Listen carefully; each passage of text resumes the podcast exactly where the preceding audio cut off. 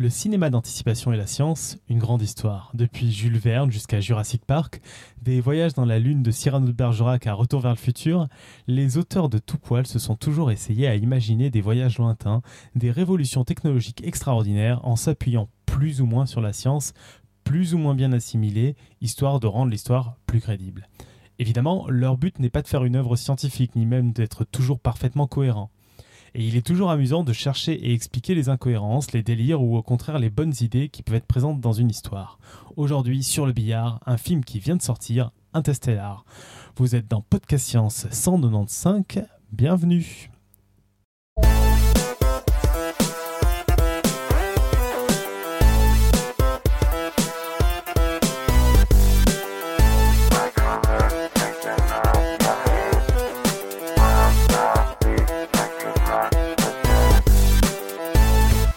Salut à tous, donc euh, autour de notre table, d'abord, euh, bah, en fait que table virtuelle, j'allais dire d'abord, mais que table virtuelle, on a par ordre d'éloignement géographique de moi-même un Robin à Paris. Salut Robin. Salut. Euh, ensuite, ça doit être Julie Facile à Nice. Salut Julie. Salut. Ensuite, ça doit être Johan à Baltimore. Salut Johan. Salut. Et enfin, Irène de l'autre côté. Salut Irène. Salut. Je crois que je me suis pas trompé au niveau éloignement. On doit être à peu près dans ce ordre-là. Ouais, pas mal. En même Ouais, temps, c'est pas très dur, si je peux me permettre. Non, ça va. je- Faudrait juste vérifier pour, pour Johan et Irène, mais je crois qu'ils sont pas assez loin pour qu'il y ait du doute possible. Il faudrait Ah ouais, que ce soit non, on vraiment de l'autre côté de la Terre ouais, pour ouais. que- pour qu'il y ait doute. Peut-être pareil que. Alors, ce soir, on a une émission assez, assez, assez fleuve, assez dense, donc on va, on va essayer d'avancer tout de suite sur le sommaire. Donc, on va, on va parler d'Interstellar. Il y aura euh, mon dossier un peu en pointillé. Euh, D'abord, on va surtout commencer par parler de Kip Thorne. Vous allez tout de suite savoir qui c'est avant que Julie en parle, et puis Julie va vous dire tout ce qu'on peut dire, enfin très rapidement sur, sur Kip Thorne.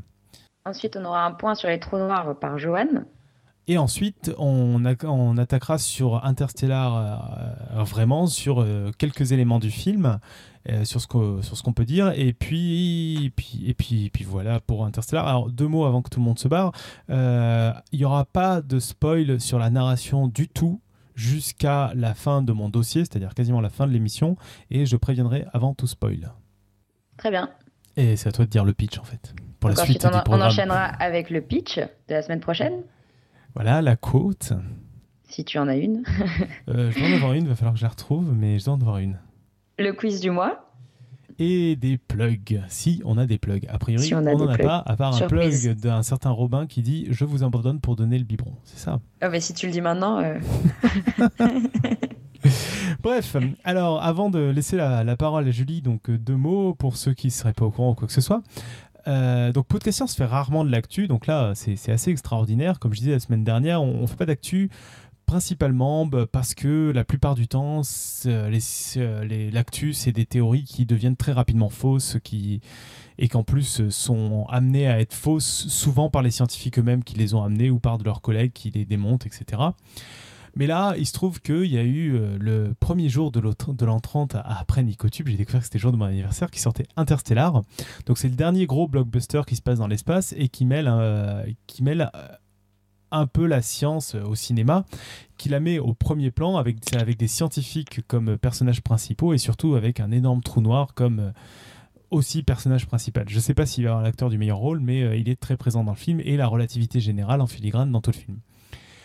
Alors, il se trouve que quelques mois plus tôt, on a eu d'autres films. hein. On a eu Gravity qui a fait aussi son impressionnant euh, euh, pas dans la pesanteur, et- etc. Alors, pourquoi on vous a pas fait un, un épisode spécial Gravity et qu'on en fait un sur Interstellar?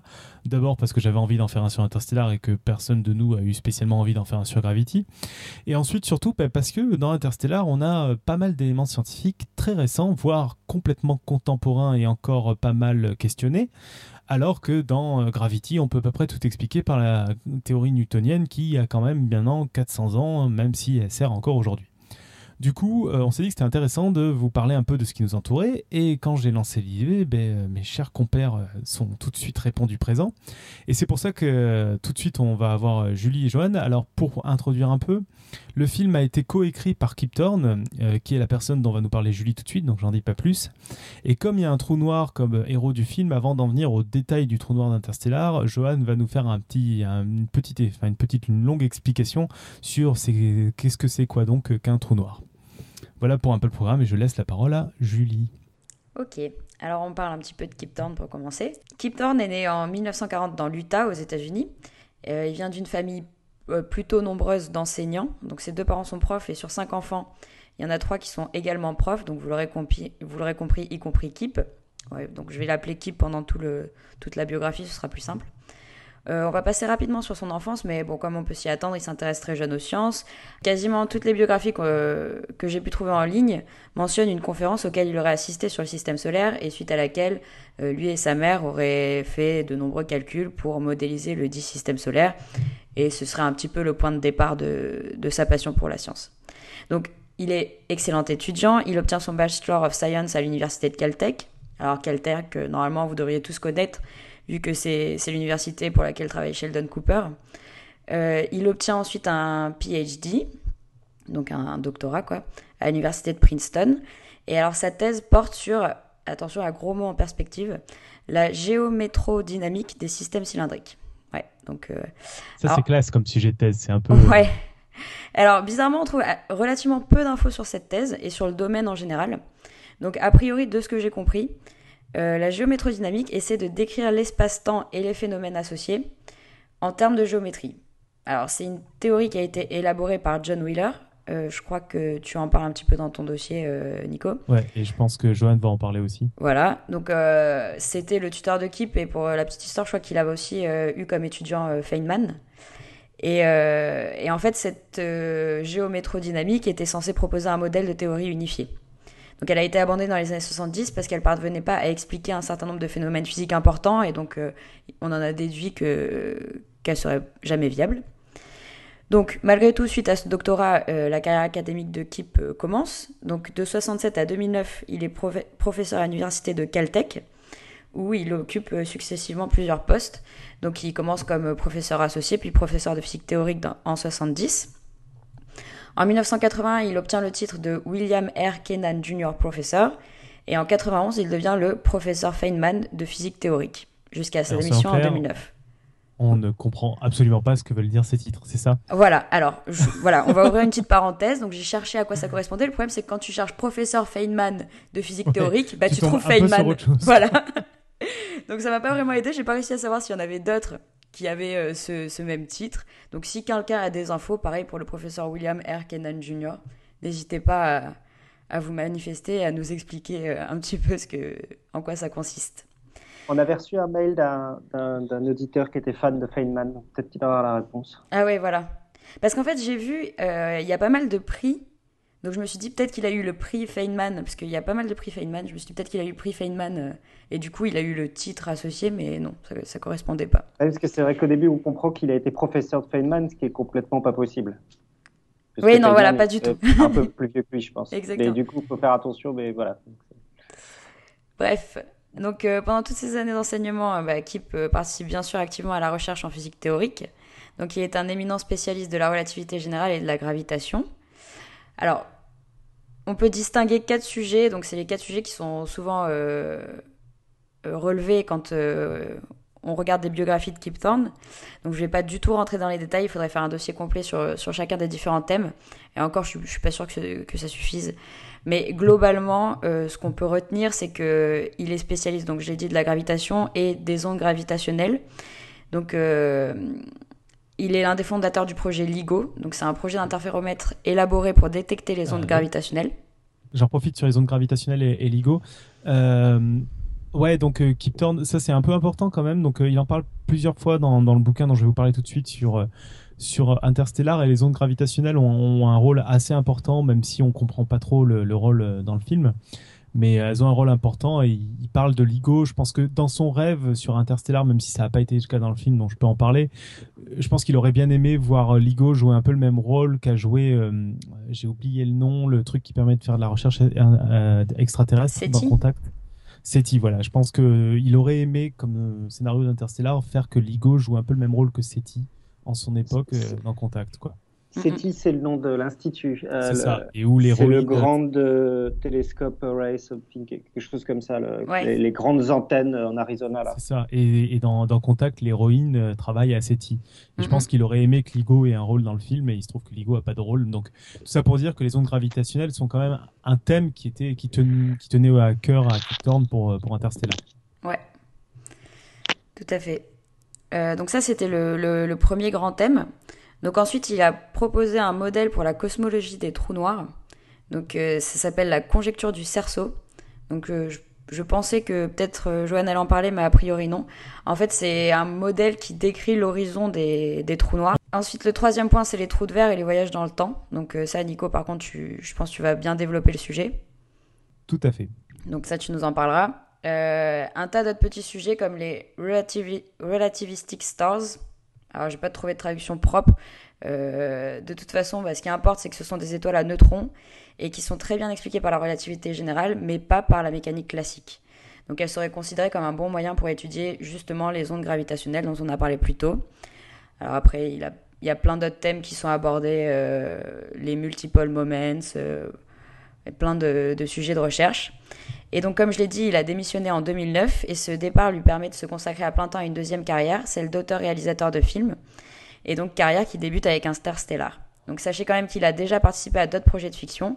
Euh, il a notamment collaboré avec Carl Sagan pour le livre Contact. Donc, on a parlé de SETI, mais donc dans Contact, euh, il a aussi fait référence au trou de verre et c'était basé sur euh, des idées de, de Kip et, Thorne. et anecdote sur. Et anecdote sur ça, oui, justement, c'est que en fait, Carl Sagan lui a envoyé la première épreuve de contact enfin une des épreuves définitives en lui disant est-ce que tu as quelque chose à dire sur la science? Et en fait, à l'époque, Sagan utilisait un trou noir pour voyager euh, entre euh, les espaces et c'est Thorne qui lui a dit euh, utilise plutôt un trou de verre parce qu'avec un trou noir, tu n'arriveras pas à faire ça. Mm. Et on va revenir sur le trou de verre tout de suite. Je sais, désolé. Donc ça, c'est pour la fiction, mais il a également à son actif un certain, un certain nombre d'œuvres de vulgarisation. Donc tout d'abord dans les bouquins. Ça recoupe joyeusement. Donc il y a la science dans Interstellar, bien sûr. Donc, alors je sais pas si c'est la traduction, mais bon, tu, dont tu vas nous parler tout de suite. Et puis il y a Trou noir et distorsion du temps. Donc si vous voulez en savoir plus sur ce livre, euh, on vous invite à lire l'article du docteur Simon sur le blog Ça se passe là-haut. Donc euh, bah, clairement, si ça vous donne pas envie de le lire, euh, je pense que le, sujet vous intéresse pas trop. Donc tu disais comme bouquin, il y a, y a, Trou noir et distorsion dans le temps, parce que ça a coupé. Exactement. Et enfin, on le retrouve dans un grand nombre de séries documentaires de PBS ou de la BBC et dans lesquels il, traite des, des, trous noirs, des trous de verre, de la relativité, de la gravitation, enfin tous les thèmes euh, sur lesquels il a pu faire de la recherche. Et on vous mettra les liens, bien sûr, dans les notes de l'émission. Euh, alors juste pour terminer... Euh, et de manière générale, j'ai l'impression qu'il est, qu'il est considéré comme un des, des, plus grands spécialistes de la, de la relativité fait, ouais, générale. Exactement, et de la gravitation. Et juste pour terminer, en fait, euh, ils sont, il est très proche de Stephen Hawking, même s'ils ont souvent des théories euh, contradictoires ou en tout cas incompatibles. Et donc il y y a, une anecdote sur Wikipédia. Alors c'est marrant parce que c'est que sur Wikipédia en français et pas sur Wikipédia le vrai. Ça sent la bonne anecdote, ça tient la bien vraie quoi. ouais, c'est ça. Et donc qui dit que en fait, euh, c'était à propos des, des trous noirs et de la perte d'informations. Et donc, euh, au bout d'un moment, a priori, Hawking euh, se serait euh, aligné sur la, théorie de Thorne. Et Thorne aurait dit que, comme citation, It's about time. Donc, à propos, c'est à la fois il était temps et en même temps, c'est à propos du temps, ça parlait du temps. Voilà, c'était la petite anecdote qu'il y a dans Wikipédia. Je n'ai pas eu le temps de la vérifier, mais je la trouvais sympa. Super. Euh, bah parfait, donc on en sait un peu plus sur, euh, sur le personnage. Alors avant de laisser parler le jeu de euh, Johan, donc deux petits mots sur, sur pourquoi on fait cet épisode. En fait, cet épisode, il serait pas là sans un livre, une sorte de compagnon indispensable au film. Certains oseraient, même dire, et je crois que j'en fais partie, que meilleur que le film, qui s'appelle The Science of Interstellar. Pour l'instant, il n'est pas traduit. J'ai de gros doutes sur le fait qu'il soit traduit, qui est le dernier, le dernier bouquin de, de Kip justement, et qui décortique la science présente dans le film. Et en fait, ce qui est très intéressant là-dedans, c'est que Kip Thorne, là-dedans, euh, il l'écrit à deux titres. Le premier, c'est un peu celui qu'a décrit Julie, c'est que c'était un consultant scientifique du film. C'est à lui qu'on doit certains aspects scientifiques, euh, euh, dont l'élément le plus visible, c'est la modélisation du trou noir supermassif Gargantua. Mais il a aussi dans le livre un rôle de scientifique consultant le film. C'est-à-dire que il y a toute une partie des éléments du film auxquels il n'a pas participé directement Par contre, rien ne l'empêche de faire le scientifique et tenter d'interpréter scientifiquement ce qui se passe et de voir si c'est possible, en utilisant les théories récentes.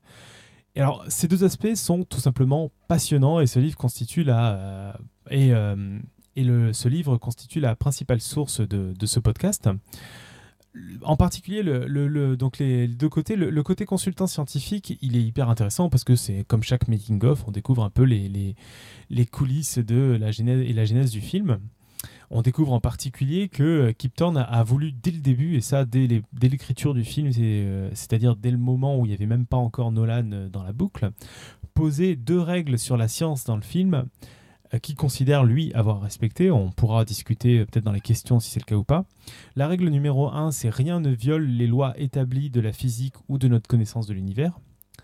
Et la deuxième règle, c'est que toutes les spéculations, souvent étranges sur des éléments mal connus des lois physiques et de notre univers, proviendront autant que possible de scientifiques respectables. Avec une note importante faite par moi, c'est qu'il se considère, à juste titre, comme on l'a vu auprès de Julie, comme un scientifique respectable ça a un peu son importance ici parce que ça veut dire que les théories physiques provenant de son esprit et qu'il considère acceptables rentrent aussi dans cette catégorie. Donc euh, elles sont minoritaires dans le film, mais il y en a deux trois. On peut se dire, on peut se demander si euh, ça aurait pas eu le coup qu'il y ait au moins deux scientifiques respectables qui, qui les valident, quoi. Alors, euh, l'autre élément là-dessus, c'est que soyons honnêtes, surtout Kip Thorne, c'est avant tout et surtout un astrophysicien, c'est ce qu'a raconté Julie à l'instant, et c'est surtout du coup dans cet aspect du film qu'il critique et analyse. Donc n'attendez pas des explications sur toutes les incohérences narratives ou sur d'autres éléments scientifiques du film, il y en a beaucoup. Euh, lui, il s'est vraiment concentré sur tout ce qui est astrophysique. Et c'est sur ça où il a tenu à ce que ça soit euh, crédible et faisable. Donc, sinon, dans la deuxième partie, euh, la partie interprétation scientifique est beaucoup plus rare et, et assez passionnante à lire parce que c'est vraiment de la science en train de se faire. C'est-à-dire que quand, un scientifique découvre quelque chose de nouveau, une nouvelle observation, il essaie de l'expliquer grâce aux théories actuelles, puis, plus rarement, il, crée une nouvelle théorie pour coller aux observations. Et dans sa deuxième approche, bah, Kip s'est placé sur ce point de vue. C'est-à-dire qu'il a considéré les éléments du film comme des faits et a essayé de voir s'il arrivait à les justifier scientifiquement. Et euh, en fait, il y arrive toujours par des manières plus ou moins spéculatives, mais euh, c'est très très intéressant de, voir euh, de la science un peu en train de se faire, se réfléchir euh, comme ça. dans, tout, dans tout cela, il y a plusieurs niveaux de, de, science et ça va être important de le retenir pour la suite.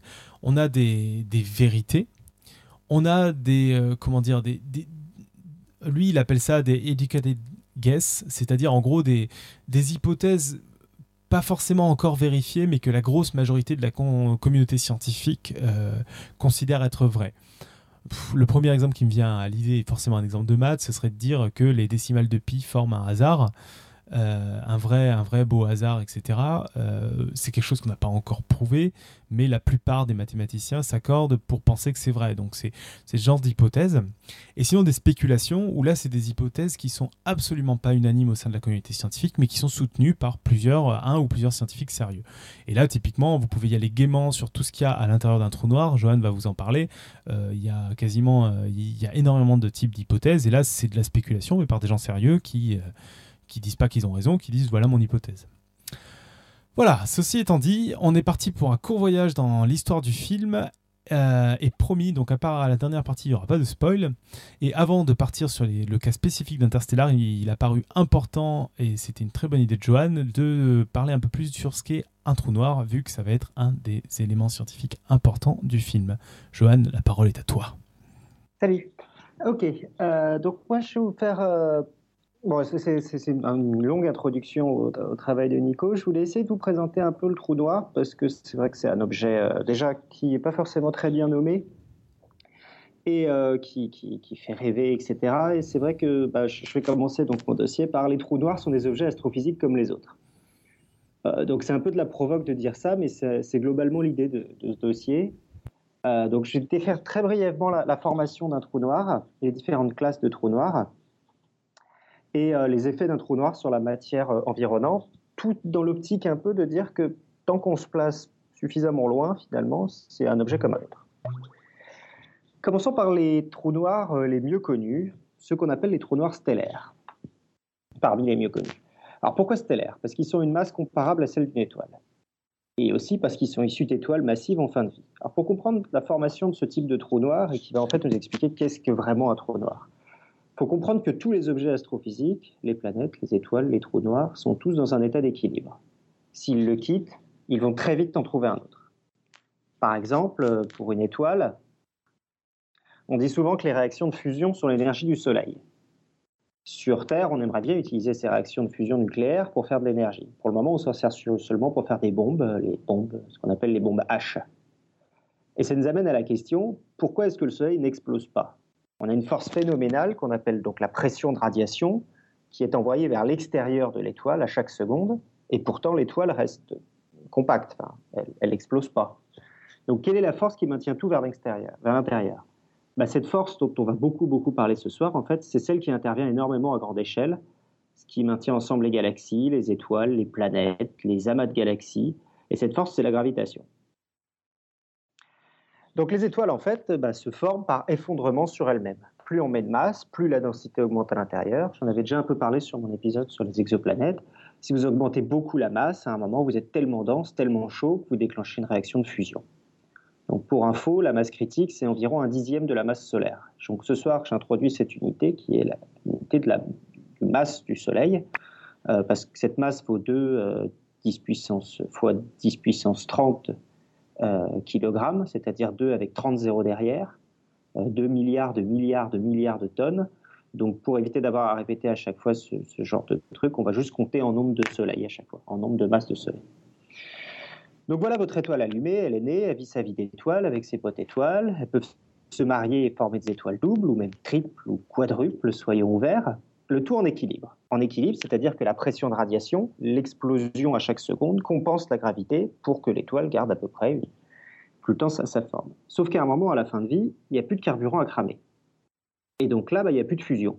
Et s'il n'y a plus de fusion, il n'y a plus de pression de radiation. Donc il n'y a plus d'équilibre. Et là, la gravitation reprend son travail et l'étoile recommence à s'écraser sous son propre poids.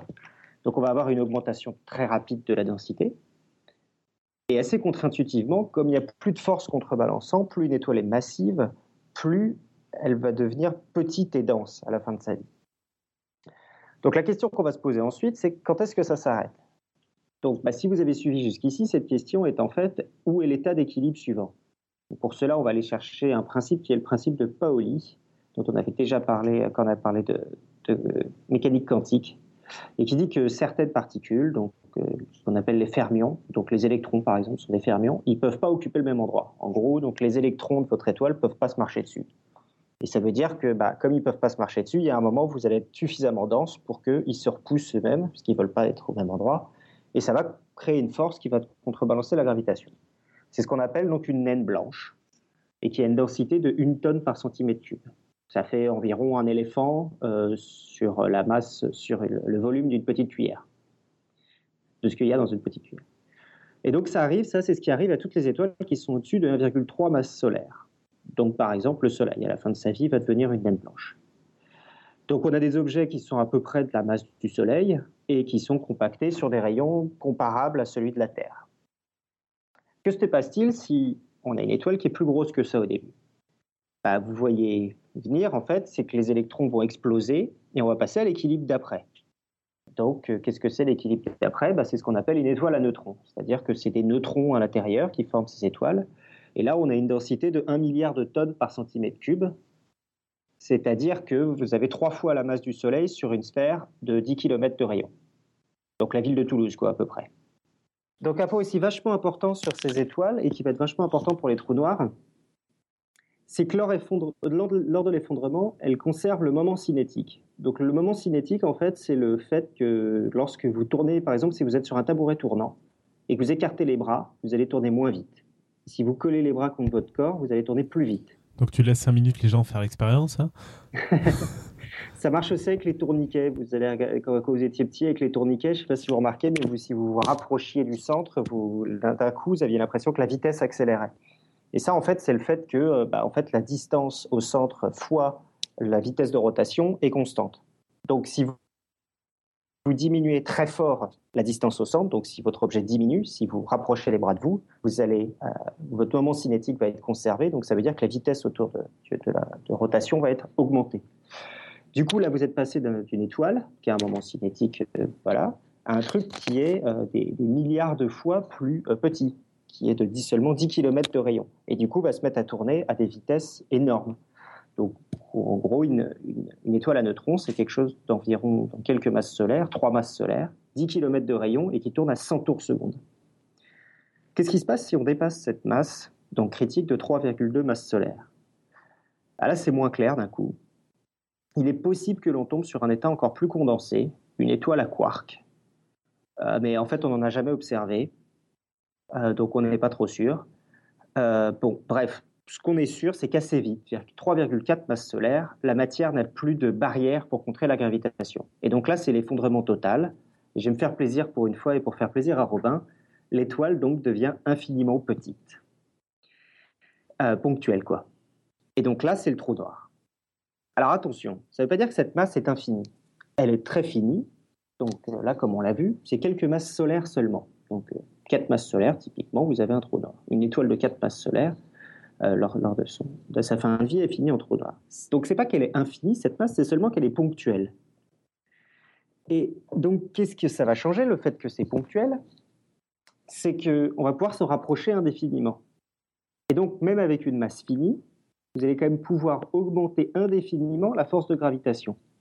Donc lors de la qu'on se rapproche, comme vous diminuez la distance de manière énorme, vous allez pouvoir à un moment euh, plus exactement passer toujours au-dessus d'une certaine limite. Et donc là, on parle de singularité gravitationnelle. Et donc pour cet objet astrophysique et seulement pour celui-là, donc il est possible, donc pour une masse finie, de s'en approcher assez près pour que la gravité soit tellement importante que rien ne s'en échappe, même pas la lumière. Et donc on appelle, c'est cette limite qu'on appelle l'horizon des événements. Et en dessous de ces limites, en fait, on ne peut pas savoir ce qui se passe parce que rien ne sort par définition. Il y a pas de, la lumière ne sort pas. Euh, donc cette taille, on va l'appeler la taille du trou noir, mais c'est donc euh, c'est par exemple bah, pour euh, si j'ai parlé d'un trou noir de 4 masses solaires, c'est une taille qui est proportionnelle à la masse et ça, ça va être environ 24 km de diamètre. Donc c'est pas très très grand. Hein. Enfin, ça dépend de la ça dépend de la masse. C'est linéairement relié à la masse. Attention, donc comme je disais, on parle abusivement de la taille du trou noir ou du rayon du trou noir. Mais c'est pas comme le rayon d'une étoile, c'est-à-dire qu'il n'y a pas de matière. Euh, c'est une, ligne qui dit juste à cet endroit-là, la lumière ne peut pas sortir. Mais encore une fois, la matière est regroupée bien plus euh, condensée, bien, bien au centre. C'est juste la limite en deçà de laquelle on n'est plus sûr de rien. Qu'est-ce que je peux dire sur ce qui se passe au-delà de cette limite? Donc ça, c'est plus ce dont va vous parler Nico, mais a priori que les effets gravitationnels sont tellement intenses que l'on ne peut plus raisonner du tout en physique newtonienne. Ça veut dire que le temps devient une dimension à part entière et que la gravitation a des effets sur lui à ce moment-là. Par contre, au-delà de cette limite-là, on a à peu près un comportement, somme toute, assez standard. Euh, standard, je peux dire euh, classique. Donc on a trouvé par exemple plein d'étoiles doubles où l'une est morte et, et, sous forme de trou noir. Donc là, mon analogie avec le mariage devient assez bizarre. On a trouvé des disques de poussière qui orbitent autour des trous noirs on n'a pas encore trouvé, mais il n'est pas du tout improbable qu'il y ait des planètes qui orbitent autour de trous noirs. Euh, si elles sont suffisamment loin du trou noir. Car encore une fois, le problème de ces bêtes-là, c'est que contrairement à tous les autres objets, on peut s'en rapprocher indéfiniment. Dans le même ordre d'idée, euh, on a aussi que les vitesses de rotation des objets tournant autour peuvent être assez incroyables. En effet, on a toujours les lois de Kepler qui disent que le carré du temps d'orbite est proportionnel au cube de la distance autour de l'objet. Pour aller plus doucement, ça veut dire que, euh, en gros, vous avez une relation euh, entre la vitesse de, rotation autour d'une orbite et, la distance à l'objet. Et du coup, là, vous allez pouvoir vous en rapprocher suffisamment pour obtenir. Donc, par exemple, c'est ce qui fait que dans le système solaire, Mercure fait des tours très rapidement, tandis que Pluton fait des tours beaucoup plus lents. du coup, comme ici, on peut réduire beaucoup cette distance, on peut obtenir des vitesses assez rapides pour les objets qui orbitent autour beaucoup plus rapide que pour une planète normale.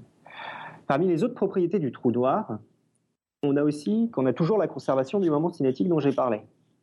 Euh, donc les trous noirs peuvent tourner très très vite sur eux-mêmes. Alors même si c'est ponctuel, c'est un peu donc difficile à concevoir. Alors je n'ai pas lu cette analogie qui parle, moi je le vois un peu comme le spin des électrons, c'est-à-dire que c'est un truc qui est ponctuel mais qui tourne sur lui-même. Mais cette propriété du trou noir va avoir quand même des effets majeurs sur l'extérieur du trou noir. Enfin, il y a aussi un problème, donc euh, c'est euh, les, forces de marée. je vous en avais parlé dans l'épisode sur Voyager en disant que par exemple le satellite naturel Io, qui tourne autour de Jupiter, et donc dans ce cas, dans ce cas de ce satellite, la masse de Jupiter est tellement importante qu'on a une grande différence de relativité, de force gravitationnelle entre la partie d'Io qui est la plus loin du Soleil et celle qui est la plus près. Du coup, si Matthew McConaughey se rapproche d'un objet qui est si lourd qu'un trou noir stellaire, on va avoir un moment où la différence de force de gravitation entre ses pieds et sa tête va être énorme. donc il va finir en petits morceaux de Matthew McConaughey, bien avant de passer l'horizon des événements. Mais avant de dire que l'interstellar, c'est pas réaliste, passons aux autres trous noirs. Les autres trous noirs sont ensuite les plus communs, sont euh, les, trous noirs supermassifs. Ceux-là, en fait, on les trouve très souvent au centre des galaxies. Ils peuvent être, euh, donc ils représentent souvent un, un, pourcentage non négligeable de la masse totale de la galaxie. On a un écart euh, assez important entre leur masse et celle des trous noirs stellaires dont je viens de parler. Et on va en fait compter directement en millions de masses solaires. Donc on va passer de, quelques masses solaires à quelques millions de masses solaires. Donc le plus gros qu'on ait trouvé, c'est 9,7 euh, milliards de masses solaires au centre de la galaxie NGC 3842. On ne sait pas encore trop trop comment ils se forment. Euh, l'idée, souvent on dit, c'est qu'ils se forment en aspirant d'autres trous noirs et en accrétant de la matière, en aspirant de la matière jusqu'à ce qu'ils grossissent suffisamment. L'argument pour, c'est que par exemple, on a trouvé deux trous noirs en train de fusionner au centre d'une galaxie. Euh, l'argument contre, c'est qu'on en a trouvé un qui est très très vieux. Et le problème, c'est qu'entre sa naissance, entre la naissance de l'univers et sa formation, il n'y a pas assez de temps euh, pour amasser autant de matière. Donc, on a du mal à comprendre comment est-ce qu'il a pu euh, aussi rapidement devenir aussi gros. En tout cas, il n'a pas pu le faire seulement par, par amassement de matière. Donc c'est encore étudié. Par contre, ce qu'on sait, c'est que ces bêtes-là, en fait, sont assez peu denses, au sens où, je vous l'ai dit tout à l'heure, le rayon de l'horizon des événements augmente linéairement en fonction de la masse. Donc, le volume à l'intérieur de ce rayon augmente au cube en fonction de la masse. Donc, si vous avez un trou noir 10 fois plus massif, il est 100 fois plus volumineux. Et du coup, bah, vous avez seulement 10 fois plus de masse au sein d'un volume 1000 fois plus grand. Donc, vous êtes 100 fois moins dense. Donc en gros, si vous avez des millions de masses, vous allez être très très très très peu dense à l'intérieur. Encore une fois, c'est une densité, euh, euh, il faut bien faire attention que la masse est concentrée bien au centre et que euh, la plupart, le, reste, cette limite, ce qu'on parle de, rayon abusivement pour la limite des, événements. Donc certains trous noirs sont moins denses que l'eau, par exemple. Avec ce genre de calcul aussi, vous pouvez voir que dans ce cas, dans le cas des trous noirs supermassifs, les effets de marée sont négligeables au passage de l'horizon des événements. Et donc Matthew McConaughey peut traverser tranquille cet horizon. Encore une fois, au-delà, on ne sait pas. Après, il y a des trous noirs plus hypothétiques, je vais juste les parler en, passant, ceux qu'on appelle les intermédiaires et qui, comme leur nom l'indique, doivent combler l'écart entre les stellaires, donc environ 10, 100 masses solaires au maximum, à 100 000, 1 million de masses solaires. Donc il a fait quand même un gros trou au milieu. On en a découvert récemment quelques-uns. Et enfin, les micro-trous noirs ou trous noirs primordiaux, qui seraient des trous noirs extrêmement petits.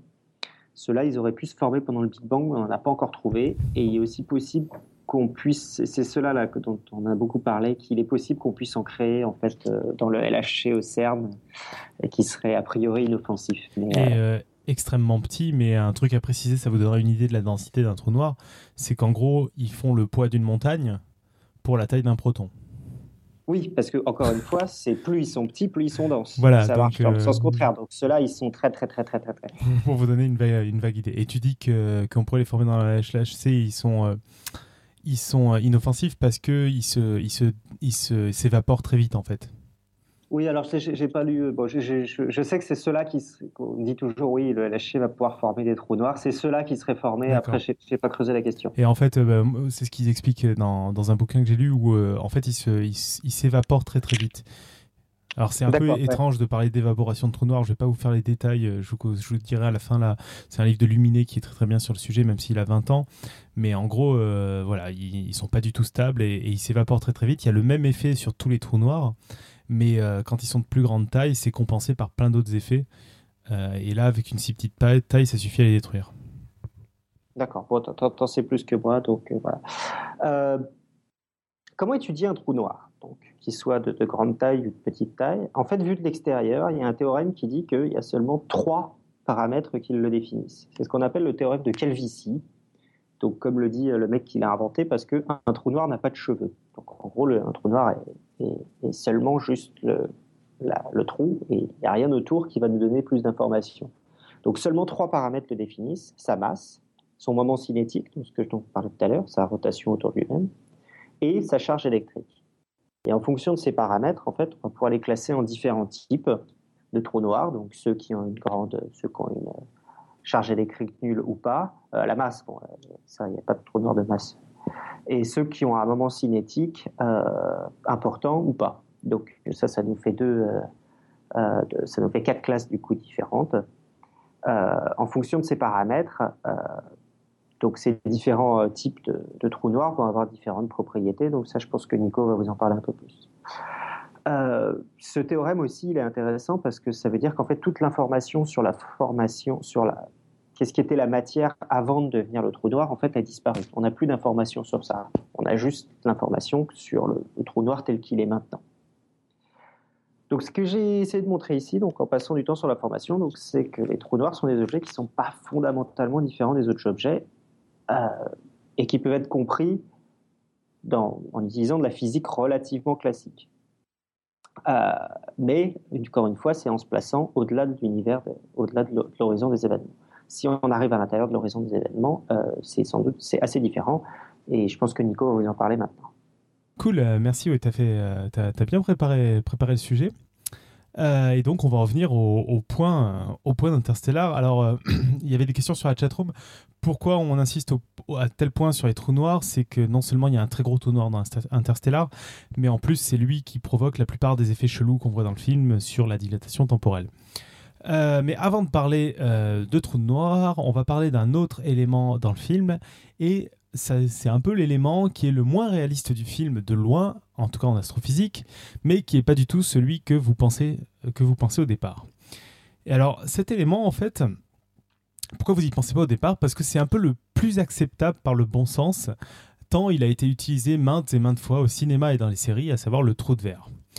Alors comme son nom l'indique, euh, en tout cas une fois qu'on a entendu verre comme verre de terre et non comme verre de table, le trou de verre euh, vient de sa similitude avec le trou que fait un verre dans une pomme.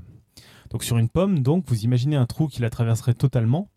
Pour aller d'un côté à l'autre de la pomme, il y a deux solutions, soit on passe par l'extérieur, soit par l'intérieur, et bien entendu, bah, le passage par l'intérieur est plus court. Donc l'idée d'un trou de verre, c'est un peu ce même genre de truc, on aurait un trou dans l'univers qui permet d'aller plus rapidement d'un point A à un point B. Dans le même ordre d'idée, euh, les trous de verre prévus par la relativité, euh, enfin plutôt les, trous de verre prévus par la relativité générale sont vraiment un, pain béni pour la science-fiction. C'est pour ça qu'on a tant vu et qu'on a l'impression que finalement ça doit pouvoir exister quelque part. Bah, ils permettent d'atteindre des zones très éloignées dans l'espace en très peu de temps sans pour autant dépasser la vitesse de la lumière. Donc ils paraissent acceptables selon la relativité d'Einstein et c'est le cas, ils apparaissent dans les équations et ils permettent de, entre guillemets, remonter le temps. Alors c'est très discutable, je ne vais pas m'étaler énormément sur le côté remonter le temps, mais euh, le fait de pouvoir remonter le temps avec pose un certain nombre de problèmes, et puis on va voir tout de suite que c'est un peu plus compliqué que ça. Donc en fait, ces trous de verre, ils ont été découverts théoriquement en 1916, mais ont commencé à être mieux compris qu'en 1962, quand John Wheeler et Robert Fuller ont découvert qu'ils étaient absolument pas statiques. C'est-à-dire que pour qu'un trou de verre se forme, il faut grosso modo qu'il y ait deux singularités, le même genre de singularité qu'il y a euh, au centre des trous noirs, qui se rencontrent un peu sur deux côtés opposés de l'univers, avec des gros guillemets sur côté opposé de l'univers, comme un peu des deux côtés de la pomme.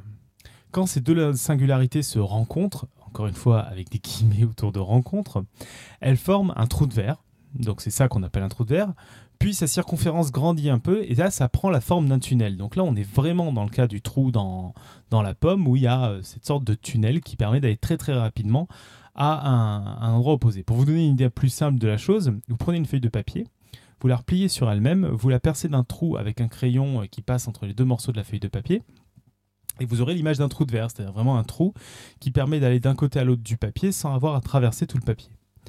Par contre, euh, le problème, c'est que votre trou de verre en papier est beaucoup plus stable que le trou de verre que prévoit la relativité générale, qui lui, très rapidement, se met à rétrécir, puis les deux singularités se séparent à nouveau et fin de l'histoire. Et en fait, euh, la création et la destruction du trou de verre est tellement rapide que rien, même pas la lumière, est capable de le traverser. Donc autant dire qu'on est mal barré s'il y a des trous de verre pour passer à travers.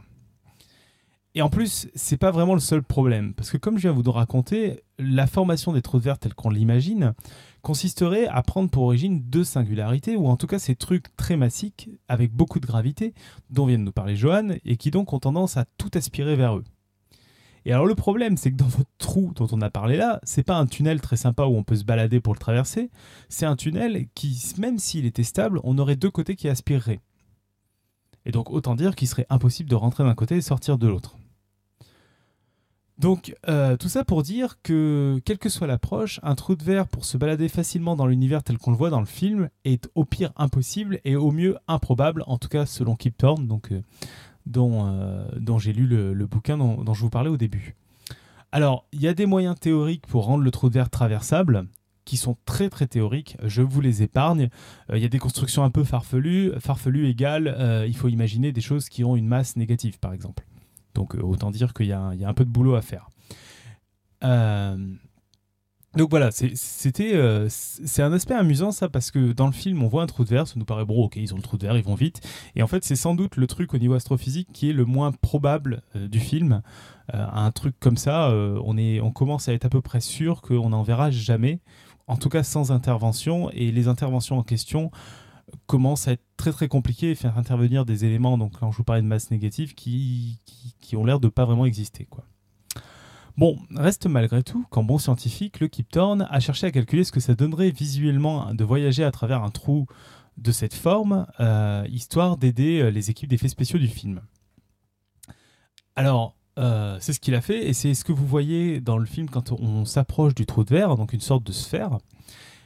Euh, mais par contre, pour la plupart des calculs scientifiques qui ont été faits pour l'intérieur du trou de verre, de passer à travers, ils n'ont pas été retenus parce que ça faisait des effets un peu, étranges et un peu incompréhensibles. Et du coup, bah, l'équipe du film a, opté pour une interprétation plus abstraite de l'intérieur d'un trou de verre.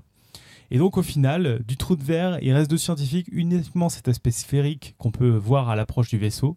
Mais pour le reste, on peut affirmer qu'avec les connaissances d'aujourd'hui, un trou de verre franchissable est non seulement très improbable, mais s'il existait, bah, a priori, le franchir, ça ressemblerait même pas à ça.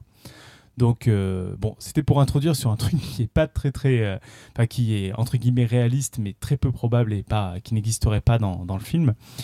Euh, voilà. Je sais pas si les autres, vous saviez que les trous de verre, moi j'ai un peu découvert ça, c'était absolument pas possible finalement dans, notre monde.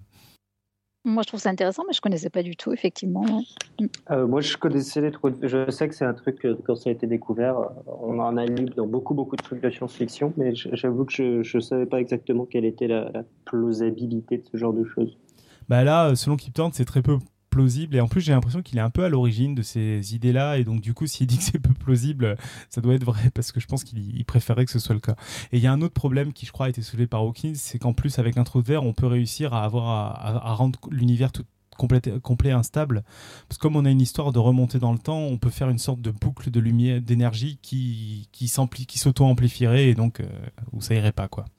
Un Larsen gravitationnel. voilà, une sorte de Larsen gravitationnel, ce serait pas fou Mais en fait, qui est un peu le cas, quand tu réfléchis, c'est un peu le cas avec toute chose qui pourrait voyager dans le temps, en fait. Si tu commences à aller faire voyager dans le temps de l'énergie, ça peut devenir sacrément bordélique, en fait. Tu fais une boucle temporelle et, euh, et là, tu peux avoir ce que tu dis, un Larsen énergétique. Euh.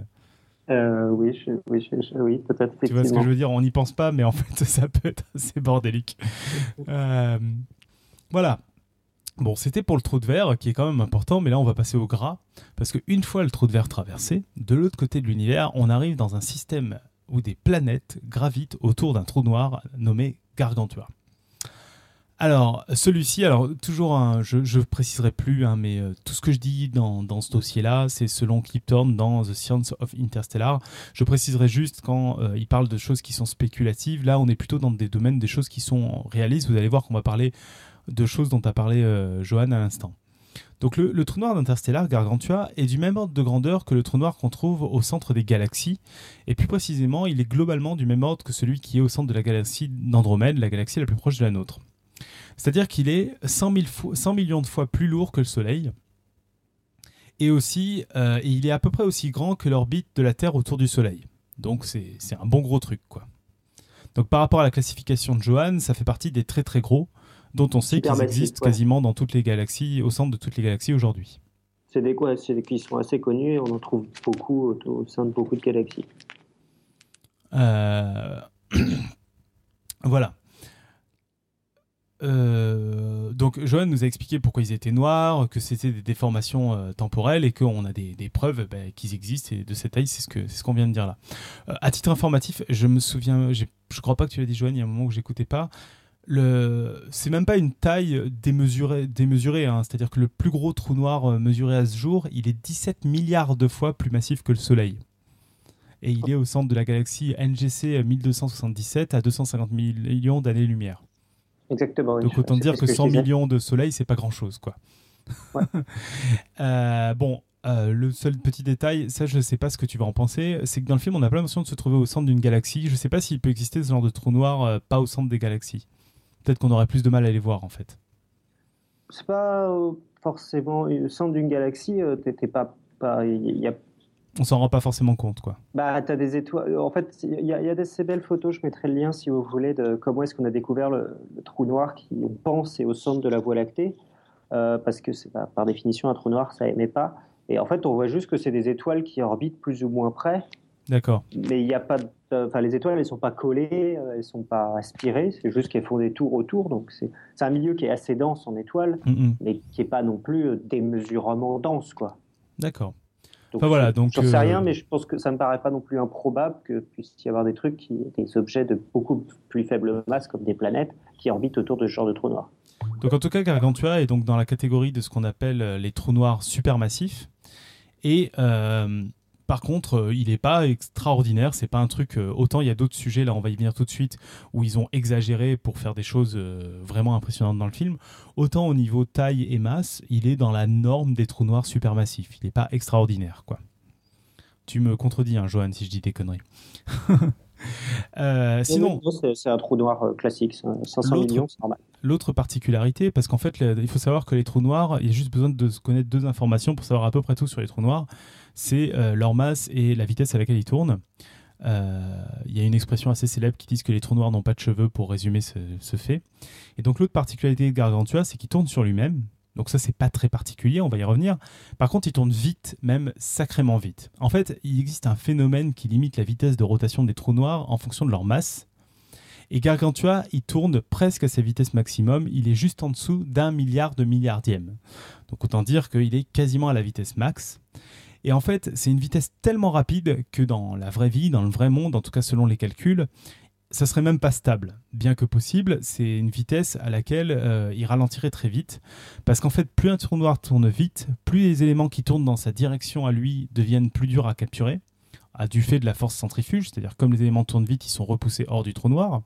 Et par contre, les éléments qui tournent en sens inverse sont aspirés d'autant plus facilement. Et du coup, ils ont tendance à ralentir le trou noir si bien qu'un tournoi tournant aussi vite aurait tendance à ralentir jusqu'à une vitesse d'équilibre qui est bien plus faible que celle de Gargantua. De mémoire, c'est 0,97 euh, la vitesse maximum. Donc euh, là, par contre, il y a un vrai, vrai choix euh, dans Interstellar, c'est d'avoir un trou noir qui tourne hyper vite. Alors pourquoi ils ont fait ce choix d'une vitesse extrême? On ne voit pas trop à quoi ça sert. Bah, en fait, ça vient d'une requête de Christopher Nolan qui donna en, grosso modo le dialogue suivant, texto dans le bouquin. Euh, salut Kip, tu tombes bien. Pour les besoins du film, j'aurais besoin que sur la planète près du trou noir, une heure soit équivalent à 7 ans sur Terre. Kip Thorne répond tout de suite euh, Non, ça c'est juste pas possible. Et euh, Nolan lui dit Bon, bah débrouille-toi, c'est pas négociable. J'en ai besoin pour mon scénario. Donc, sympa d'être consultant scientifique sur un film de Nolan. Et bon, bref, reste que Thorne, qui a ce petit, ce petit côté, je sais pas dire non, j'ai pas envie de vexer et compagnie, bah, il a passé toute la nuit, voire le lendemain complet, à trouver une solution. Et finalement, il s'est rendu compte qu'en faisant tourner un trou noir suffisamment vite, mais quand même en dessous de sa vitesse maximale, bah, il arrivait à obtenir ce shift temporel, c'est-à-dire d'avoir un orbite stable près du trou noir, on va y revenir tout de suite sur euh, pourquoi l'orbite est stable, et d'avoir ce, ce, shift temporel dément qui est que une heure euh, sont équivalents à 7 ans sur Terre. Alors, pour expliquer euh, euh, voilà, donc ça c'était juste pour l'aspect tournant. Juste avant d'expliquer un peu le, comment du pourquoi du shift temporel, notez aussi au niveau, est-ce que c'est rare ce qu'ils ont proposé là ou quoi, que euh, selon la plupart des scientifiques aujourd'hui, euh, quasiment tous les trous noirs seraient tournants.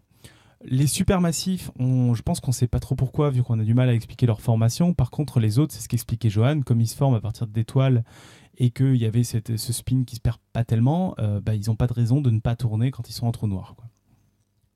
T'es d'accord là-dessus, Joanne Ouais, non, non c'est tout à fait normal. D'ailleurs, on est presque sûr que les trous noirs pas de tournant, sont, on n'est pas sûr qu'ils existent. Euh, voilà. Donc, au niveau du shift temporel, maintenant, qui est quand même le truc le plus important, impressionnant du film, euh, Kip Thorne a une formule assez élégante pour résumer la relativité générale que j'avais jamais entendue.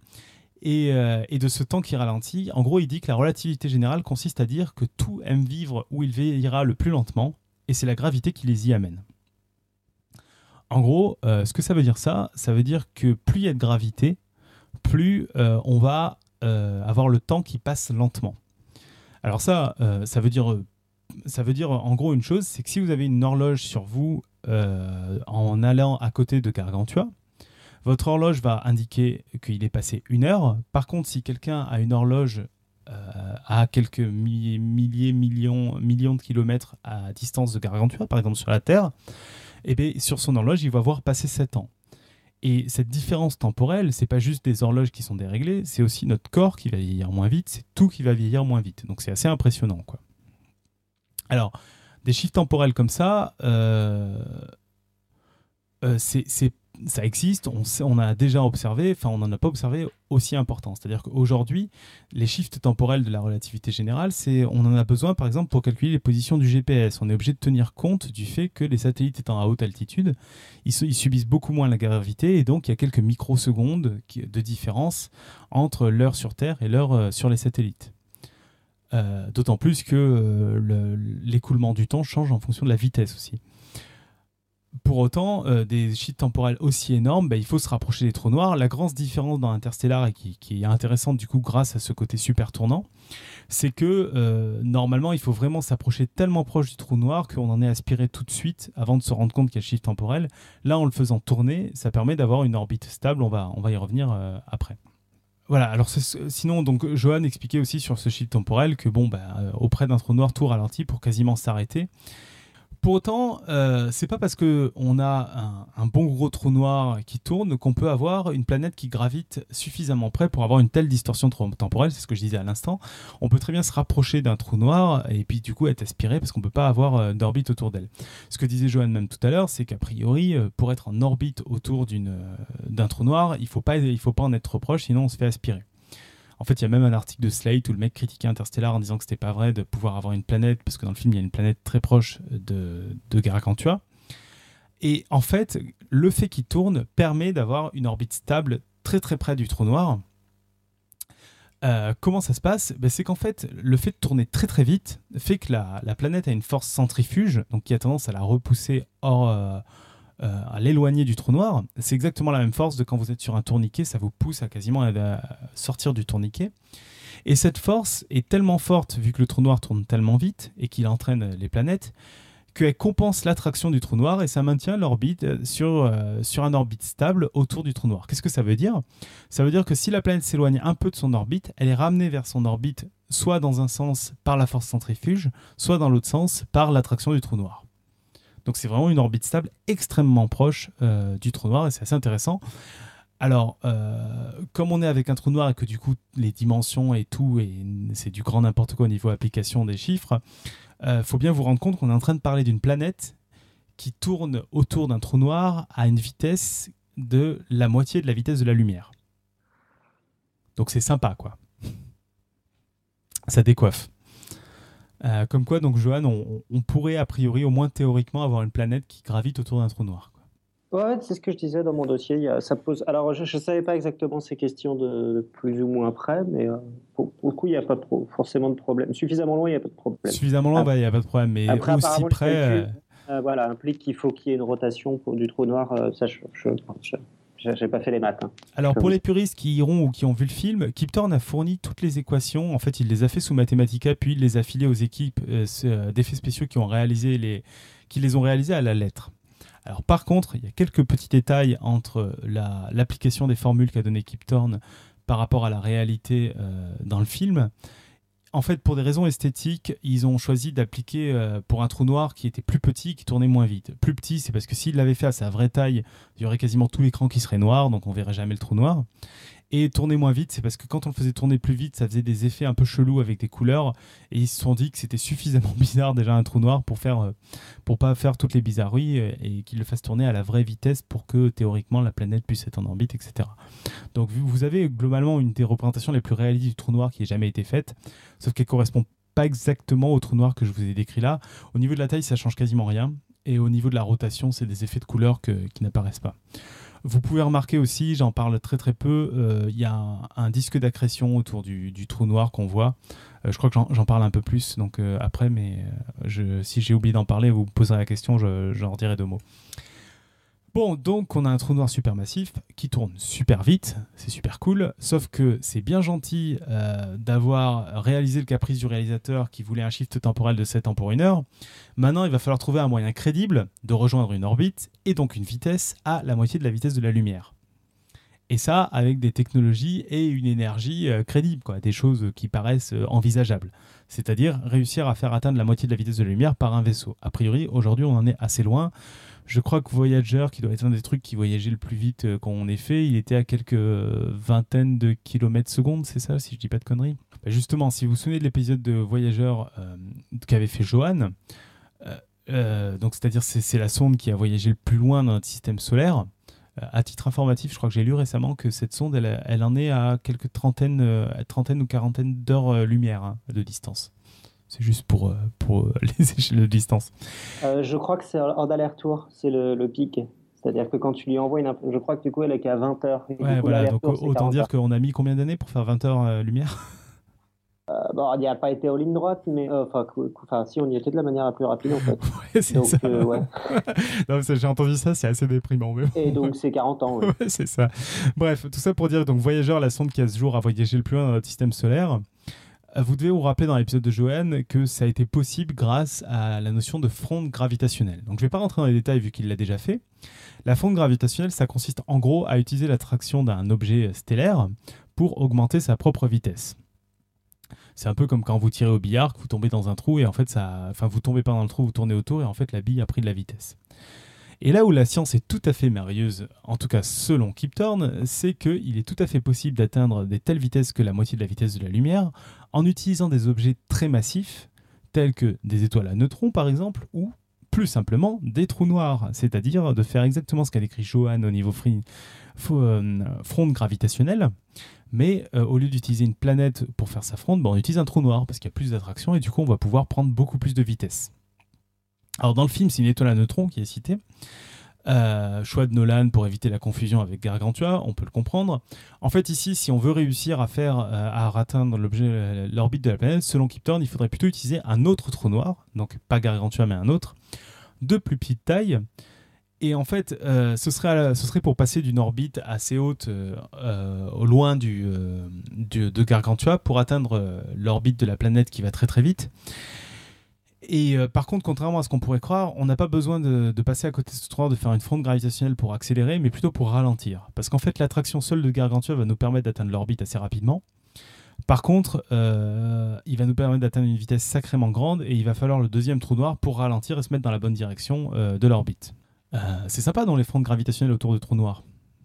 Moi j'aime bien. Alors euh, tout ça pour vous dire que par contre je, je spoil absolument pas parce que c'est des choses qu'on ne voit pas du tout dans le film. Euh, le, côté on va, on va prendre un shift, euh, une fronde gravitationnelle sur une étoile à neutrons, c'est cité par un comédien et c'est tout ce que vous verrez des frondes gravitationnelles. Hein. Donc là on est dans la partie Kip Thorne interprète ce qu'il a vu dans le film. Alors à ce stade, vous devez vous dire que je suis prêt à accepter un peu n'importe quoi pour justifier le film, que déjà on a affaire à un trou noir supermassif et qu'il faudrait en plus qu'il y en ait un deuxième pour justifier tous les déplacements du film. Alors, euh, ce que disait euh, Johan, c'est que les trous noirs supermassifs, ça se forme pas lors d'extinction d'étoiles, mais ils grandissent en avalant tout plein d'autres choses, des trous noirs et d'autres objets très massifs. Et donc en fait, et en plus, ils se passent surtout au centre des galaxies. Ce qui veut dire qu'en fait, il n'est pas si étonnant que ça de voir d'autres trous noirs qui soient près de Gargantua. Et euh, dans le même ordre d'idée, euh, ça c'était aussi ce que disait Johan, bien qu'on dans, notre système solaire on soit habité à ce qu'il y ait un soleil, en fait la majorité des étoiles de la galaxie sont pas seules, sont plutôt à deux, trois, voire plus. Et donc euh, le seul truc étonnant dans tout ce que je vous raconte là, c'est plutôt que le pilote du vaisseau ait réussi à tirer parti de tous ces objets hypermassifs lors de ses déplacements en décidant au dernier moment. Mais bon, n'est pas héros qui veut, quoi. Tu confirmes que ça doit être un peu le bordel au niveau des objets stellaires, Johan? T'es un peu ma caution astrophysique. Je ne sais pas du tout pour ce sujet-là, donc je, je, te, fais D'accord. bon, en tout cas, c'est comme ça qu'il le justifie. Moi, ça me paraît pas choquant, en fait, qu'il y ait d'autres trous noirs un peu plus petits autour de, Gargantua, vu que c'est des choses, il, est censé en avaler euh, parfois, quoi. Bon, après, il se trouve qu'ils sont tombés au bon endroit au bon moment. Alors là, juste euh, dans, dans, le film, il y a une autre planète. Juste deux mots sur cette planète parce que euh, c'est un truc qui m'a choqué dans le film et où en fait il y a une explication qui est assez intéressante et justement qui souligne une énorme différence avec Gargantua qui moi est un défaut qui m'avait beaucoup énervé. C'est que le mouvement, c'est le mouvement relatif des objets les uns par rapport aux autres dans l'espace. Si vous vous souvenez dans Gravity, si vous l'avez vu, euh, on a l'impression que les objets bougent, bougent pas les uns par rapport aux autres. Ils disent tiens, regarde au loin la station spatiale euh, chinoise, on n'a qu'à y aller et ils y vont en ligne droite. Euh, en fait, cette deuxième planète qui orbite elle aussi autour du trou noir, elle a une orbite qui est hyper elliptique. Qu'est-ce que ça veut dire? Ça veut dire qu'au plus proche, elle atteint un niveau assez proche de Gargantua. C'est à peu près le niveau de l'orbite où ils stationnent leur vaisseau avant de descendre sur la première planète qui tourne très vite. Et euh, par contre, euh, quand elle atteint son endroit le plus loin, elle s'éloigne d'environ 600 fois le rayon de Gargantua. Donc ça, euh, autant dire que ça suffit amplement à justifier les temps assez variables pour se déplacer de cette planète aux autres. Et ça justifie aussi certaines logiques climatiques dont je ne parlerai pas sur, sur cette planète en, question. Ça, c'est un truc hyper important à se souvenir et donc qu'on devine un peu dans, Interstellar. Encore une fois, ça, c'est des éléments qu'on distingue assez, assez mal dans le, dans le film. Mais euh, les objets dans l'espace font que bouger et bougent sacrément vite entre eux. Et donc, euh, c'est bien de s'en rendre compte et de se dire que finalement, bah oui, c'est possible qu'à un moment ça aille vite et à un moment ça aille moins vite. Voilà, sinon, toujours sur le, Gargantua, en guise un peu d'anecdote, elles nous permettent aussi d'admirer son disque d'accrétion et de surtout profiter du coup, parce que si on met rien autour d'un trou noir, on s'en rend pas compte, d'admirer les distorsions de l'espace provoquées par ce trou noir géant. Parce qu'en fait, ce disque d'accrétion, euh, il y en a un seul. Et alors, pour faire simple, vous pouvez imaginer que euh, le disque d'accrétion est tellement fin autour de Gargantua que vous pouvez considérer que, grosso modo, il, devrait ressembler, s'il n'y avait pas de distorsion, aux anneaux de Saturne. Quoi. Une sorte de disque autour de, Saturne en, plus lumineux, quoi. une sorte d'anneau de lumière. Et dans le film, en fait, ce seul anneau, on distingue en face de soi bien cette première partie de l'anneau, et par contre, on a l'impression que le, trou noir est cerclé d'une lumière. Et en fait, ce cerclage, ça correspond uniquement à la partie arrière de l'anneau qu'on peut voir grâce à la distorsion du trou noir. C'est-à-dire que, sur la partie supérieure du trou noir, euh, on voit la partie arrière de l'anneau arrière euh, vue par-dessus. Et sur la partie inférieure du trou noir, on voit la partie arrière vue par-dessous. Donc c'est assez impressionnant de se voir qu'on a une vraie distorsion qui est extrêmement importante sur, sur le trou noir. Euh, voilà, je ne sais pas si vous avez des questions à ce stade. Moi, je suis. D'accord. Bon. Je découvre, je découvre. Sur la, euh, alors j'ai mis sur la chatroom. Je sais pas si ça marche encore le truc de Pascal, ça a pu l'air. Non, ah, si, ah, ça y est. Ouais. Euh, c'est sur ces déformations de la lumière. Ça, c'est des objets qu'on voit très très bien dans l'espace. Et euh, donc, dès que vous avez une masse, en, ah. fait, vous allez avoir des déformations de la lumière. Et donc là, ce que vous voyez là sur la photo que j'ai envoyée, c'est des étoiles. Et autour, vous avez plein de traits en fait euh, circulaires. Et ça, c'est exactement ça. En fait, c'est des trucs qui sont derrière et qui sont déformés en fait, et qui du coup vont apparaître sous forme de lignes allongées, un peu courbes, autour des, amas. Donc c'est exactement la même chose que ce que tu, tu, montrais pour le, ce que tu disais de ce qu'on voit. Et ça, c'est des trucs qu'on voit assez fréquemment euh, autour d'objets massifs. Ah, et pour, un, pour info, le disque d'accrétion de Gargantua euh, était en tout cas à l'époque du teaser d'Interstar. Ah ben non, il n'y est plus. J'allais dire il était sur la home, mais en fait il n'était pas sur la home. Vous, vous chercherez sur Google, vous, vous verrez le, le disque d'accrétion d'Interstar. Bon voilà, euh, comme l'heure avance, etc. On va arrêter ici pour les éléments scientifiques sans révéler la narration. Il y en a bien sûr beaucoup plus dans le livre que je vous invite, mais alors vivement à lire. Moi, c'est un des livres les plus passionnants que j'ai lu en astrophysique et en plus il y a un film, c'est génial. Il faut que je retourne juste voir Interstellar. Et s'il y a juste une chose à retenir, c'est que tout ce qui tient au système des astres et des trous noirs autour de Gargantua est à mon avis assez réaliste et des plus réalistes qu'on ait pu voir au cinéma. Sauf que ça utilise des choses découvertes assez récemment, quoique pour la relativité générale plus tant, et souvent très complexes à, appréhender, que ce soit les distorsions visuelles ou euh, bah, le, shift temporel. Et, euh, et, je vous parle même pas du fait qu'il y, bah, y, a tout plein d'éléments pas présents à l'image, que genre la fronde, euh, la fronde gravitationnelle, que, qui sont aussi cool à, comprendre. Et en plus, euh, il mélange tous ces éléments pour faire un tout d'autant plus complexe. Euh, ça, c'est hyper intéressant. C'est qu'on a l'habitude, quand on parle de physique, même quand on parle de science dans, dans Podcast Science, de prendre chaque élément à un. Là, Johan nous a parlé de ce que c'était un trou noir c'est assez intéressant d'imaginer d'avoir un trou noir avec un autre trou noir qui gravite autour, avec des planètes, enfin que ce soit un peu le bordel, quoi. Parce que euh, bah, la plupart du temps, c'est un peu le bordel dans ce qu'on observe. Il y, a des, étoiles doubles, il y a des étoiles qui font copain-copain avec un trou noir, etc. Donc euh, c'est assez sympa de voir ça euh, représenté. et, autant vous dire que en plus Kip Thorne a été frustré là-dedans parce qu'à la base il voulait faire il voulait faire un film avec six trous noirs mais Nolan lui a dit un seul ça va suffire vous pouvez lire ça dans un article de Wired excellent sur euh, les méta, qui s'appelle Metaphysics of Interstellar et qui sera en lien dans mon dossier. Ah, c'est pas celui dont j'essaie de balancer l'image depuis tout à l'heure. euh, je sais pas, vu que j'arrive pas à voir l'image. Bon, une fois tout ceci raconté, on va passer à la partie sensible du dossier, c'est-à-dire le bon gros spoiler qui tâche. Donc, je laisse euh, ceux qui veulent s'en aller. C'est là où on met la petite musique d'ambiance pour ceux qui veulent s'en aller, c'est ça? Robin, musique Ah non, mais il est plus là, Robin. Bon voilà, donc spoiler, tout ça, on va parler de la fin du film. C'est bon, tout le monde est parti? Je, vous rappelle, hein, je, vais parler de la fin du film, donc si vous l'avez pas vu et que vous voulez pas en entendre parler, il faut partir maintenant. Les, présents là en live, si vous voulez partir hein, ou, couper, on, vous fait signe. Hein. Mais voilà, bon, on dit que tout le monde on est entre nous. On va enfin pouvoir parler du climax du film. Voilà, bah, justement, on va parler du moment mm. où le personnage principal s'aventure à l'intérieur du trou noir. Alors, autant dire que beaucoup d'éléments de cette partie sont totalement spéculatifs. Euh, je préciserai si c'est pas le cas, mais euh, euh, vous dites pas que c'est de la science, de la vérité. C'est des théories, des théories qui sont pas complètement farfelues. C'est pour ça qu'on en parle dans Podcast Science. Mais il n'y a rien de vérifié pour l'instant là-dedans. Et surtout, la plupart des choses dont on va parler là, euh, on, est à peu près certain que ça se passe pas à l'intérieur d'un trou noir. enfin voilà, il, faut mettre des pincettes, mais il y a quand même deux trois trucs intéressants à dire là-dessus. Euh, une fois dans un trou noir, euh, déjà en petite introduction, il y a beaucoup de théories et il n'y a aucune certitude, à part, donc c'est ce que je disais, que celle proposée par Nolan n'a pas vraiment de sens.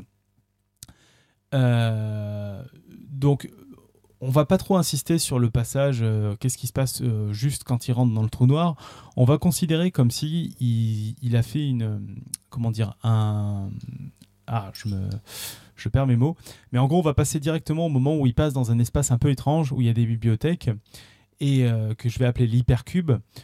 Et on va considérer que c'est un peu comme s'il y avait un faux raccord à ce moment-là, c'est-à-dire il a ouvert une porte, il se trouve dans un lieu qui a rien à voir. Donc oubliez le fait qu'on est au centre d'un trou noir on va passer tout de suite à la fin où il fait des choses bizarres dans un monde où il y a des bibliothèques et où il flotte. Et on va essayer d'essayer de comprendre ce que Nolan et Thorne ont voulu un peu raconter euh, là-dedans. Parce que ce qu'il faut comprendre déjà pour cette fin, c'est que c'est surtout les frères Nolan, donc Christopher Nolan et son frère, qui sont à l'origine de cette fin. Euh, à mon avis, de ce que je comprends des euh, euh, à travers les lignes du bouquin, c'est qu'elle vient plus ou moins d'idées de Nolan via des discussions avec Thorne, c'est-à-dire qu'il papotait régulièrement. Et l'explication qui suit que je vais vous raconter, c'est les explications scientifiques que donne Thorne, qu'il a interprétées après avoir vu euh, ce que ça donnait. Mais c'est pas lui qui a dit voilà ce qu'on va faire. Donc voilà, c'est juste sur des, petites parenthèses. Et la plupart des choses qu'on va parler sont bien au-delà de la connaissance actuelle en physique et sans doute très fausses, mais pas moins intéressantes.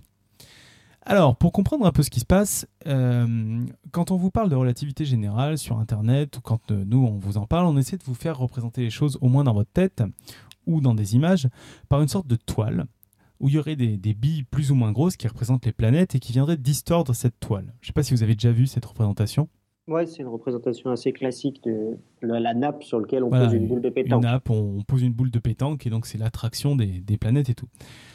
Alors, cette représentation, elle représente l'espace-temps en lui retirant euh, deux dimensions, le temps et une dimension d'espace. Euh, C'est-à-dire qu'on voit une nappe qui est en deux dimensions pour représenter euh, notre espace en trois dimensions. Mais le plus intéressant là-dedans, c'est que surtout, elle représente la distorsion de l'espace-temps plongée dans un autre espace avec une dimension de plus dans lequel se trouve l'observateur. Qu'est-ce que ça veut dire ça? Ça veut dire que si on était dans la nappe, ben on n'arrive pas à voir comme ça la distorsion. Pour pouvoir voir la distorsion, il faut se mettre de l'extérieur. D'accord? Je sais pas si c'est clair pour tout le monde. Ouais. Oui, oui, moi je suis. Alors, euh, avant que j'en vienne tout de suite à la théorie des cordes, etc., on sait en mathématiques depuis un certain nombre d'années que c'est pas du tout nécessaire d'avoir un espace plus grand pour parler de distorsion de ce genre-là. On peut très bien parler d'espace courbé et de distorsion comme dans la relativité générale, sans avoir besoin d'être capable de regarder de l'extérieur ou d'avoir un espace plus grand dans lequel baigne notre nappe. C'est un peu ce qu'a pu raconter euh, LJJ dans l'épisode sur la topologie. C'est important à retenir parce que là, je vais vous parler du fait euh, d'imaginer s'il y avait un espace plus grand, mais c'est pas obligatoire et c'est pour ça que c'est encore des spéculations et des théories pas du tout euh, prouvées.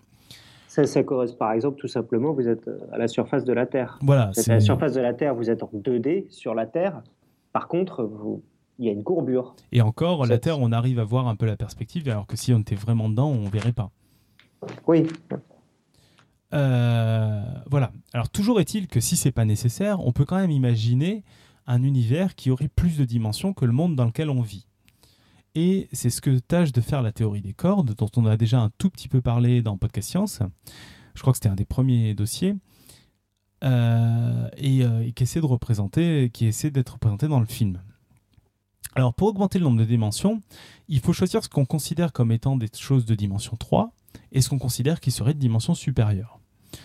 C'est-à-dire que nous, on sait qu'on est, on considère qu'on est de dimension 3. Alors là, je parle que des dimensions spatiales, au sens où, a priori, on ne voit pas où mettre une quatrième dimension, donc hors temps. Euh, par contre, on peut tout à fait imaginer que d'autres choses avec lesquelles on interagit ont plus de dimensions. Alors il y a plusieurs approches qui considèrent que la gravité, elle, serait de dimension supérieure et que tout le reste, globalement, serait de dimension 3 tout l'enjeu, du coup, ça va être de conserver les lois qu'on connaît et qui marchent plutôt bien, les lois de la relativité générale ou de la mécanique, quanti- de la mécanique euh, classique dans, certains, pour certains aspects, euh, avec une gravité de dimension 4. Alors ça, c'est assez rigolo de se poser des problèmes comme ça, parce que c'est une hypothèse de départ, on n'est pas obligé de se la poser, et ça impose d'avoir un- un- une dimension supérieure qui est assez biscornue, quasiment repliée sur elle-même, en gros, pourquoi ça a besoin d'être biscornu? C'est parce que dans toutes les lois euh, qui font intervenir la gravité, on va faire des divisions par euh, r au carré.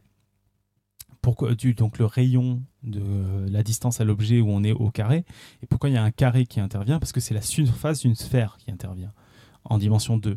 Or, si on est dans un espace de dimension 4, c'est la surface d'une hypersphère en dimension 3 qui apparaîtrait, donc il faudrait un r au cube. Donc pour s'en ressortir avec un r au carré, un carré euh, comme une surface, il faut euh, avoir un espace assez biscornu replié sur lui-même. Je crois que c'est pour ça qu'on parle de théorie des cordes, parce que du coup ça ferait des sortes de cordes où on verrait quasiment pas la dimension supérieure. Voilà, bon bref, je vous passe les détails, c'est spéculatif, ça vaut pas le coup d'aller dans- trop dans les détails, mais reste que dans ce climax, donc dans, ce moment du film où il est allé à l'intérieur du trou noir, les scénaristes ils ont souhaité représenter cette dimension supérieure, qui en plus est citée à plusieurs reprises dans le film, soit quand ils disent euh, eux qui ont voulu communiquer avec nous, ou euh, avec le nom plus clair de cinquième dimension. Alors, donc maintenant, on va essayer de comprendre un peu ce qu'on voit. Si on part d'un carré, donc le carré c'est dimension 2, et ça a quatre côtés qui sont des segments de dimension 1. Jusqu'à là, on est d'accord. Et l'intérieur du carré, c'est le seul truc vraiment de dimension 2. Si on ajoute une dimension, on obtient un cube. Donc cette fois-ci, dans un cube, on a des faces qui sont de dimension 2, comme on avait des côtés qui étaient de dimension 1 dans le carré. Et le centre du cube, c'est quelque chose de dimension 3. Jusqu'à là, normalement, tout va bien. Ouais. Je check. hein. Et on peut, faire- on peut continuer à augmenter une dimension et faire un hypercube. Donc un hypercube, on prend un cube de dimension 3 et on rajoute une dimension perpendiculaire à toutes les autres. Ouais, c'est un peu dur de se l'imaginer, mais pourquoi pas. Et donc, vu que le cube avait des phases de dimension 2, étaient de dimension 3 et avaient des phases de dimension 2, un hypercube, ça a des phases de dimension 3, des cubes. Vous me suivez? Oui, on te suit. Donc toutes les phases d'un hypercube, ce sont des cubes. Et son centre, c'est le seul vrai, entre guillemets, objet de dimension 4 à laquelle on, on peut passer. Alors, donc selon Thorne, l'espace tout à fait what the fuckesque dans lequel navigue le personnage principal, ce serait justement un hypercube qui aurait été placé là, ne me demandez pas comment, euh, par eux, dos à dos avec la bibliothèque de Murphy, sa fille. Donc là, il faut imaginer que le personnage serait sur une de ses faces, donc dans un cube, dans une face de l'hypercube, et la chambre de Murphy serait sur la face opposée. Donc là, c'est toute la chambre qui correspondrait à un cube de l'hypercube. Une des faces de l'hypercube. On est d'accord là-dessus?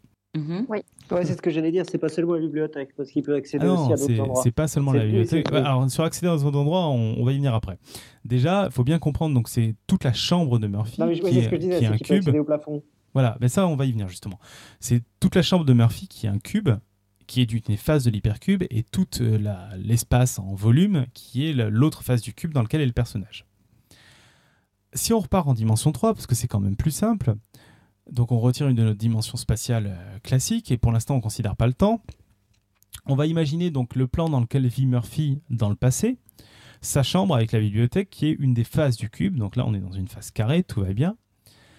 Et euh, dans la face opposée du cube se trouve Cooper, donc le personnage principal, coincé. Dans son carré, la face du cube, Cooper il peut regarder dans quatre directions globalement. Il peut regarder en haut, en bas, à gauche et à droite. S'il regarde en haut, on va imaginer que le rayon lumineux il continue, il passe par la face supérieure du cube et du coup il arrive dans la chambre de sa fille par le haut. Donc il voit la pièce vue d'en haut. On est d'accord? Vous visualisez ou pas? Ouais. S'il regarde à droite, le rayon lumineux qui regarde, il va passer par la face du cube et il va voir la chambre depuis la droite.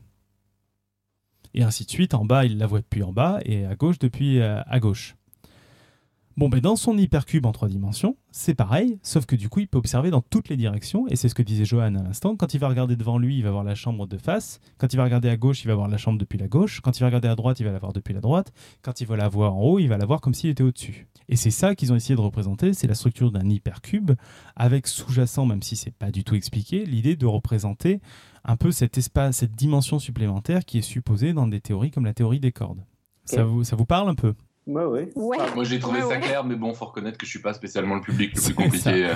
Non, voilà. Donc, Bah, c'est bon, quoi. Une phase qui a un hypercube, tout. Voilà, donc je vous rassure tout de suite, euh, c'est le temps de prendre des pincettes. euh, ça explique rien, ce que je vous ai dit là, et ça repose sur aucune théorie euh, scientifique. Ce qui est intéressant là-dedans, c'est que en gros, ils ont essayé de faire une vision schématique intéressante de ce que donnerait un espace de dimension supérieure, dans lequel, en plus, pour l'instant, on ne viole aucune loi, vu que la vitesse de la lumière ne peut pas remonter le temps. Cooper voit Murphy, mais Murphy ne voit pas Cooper.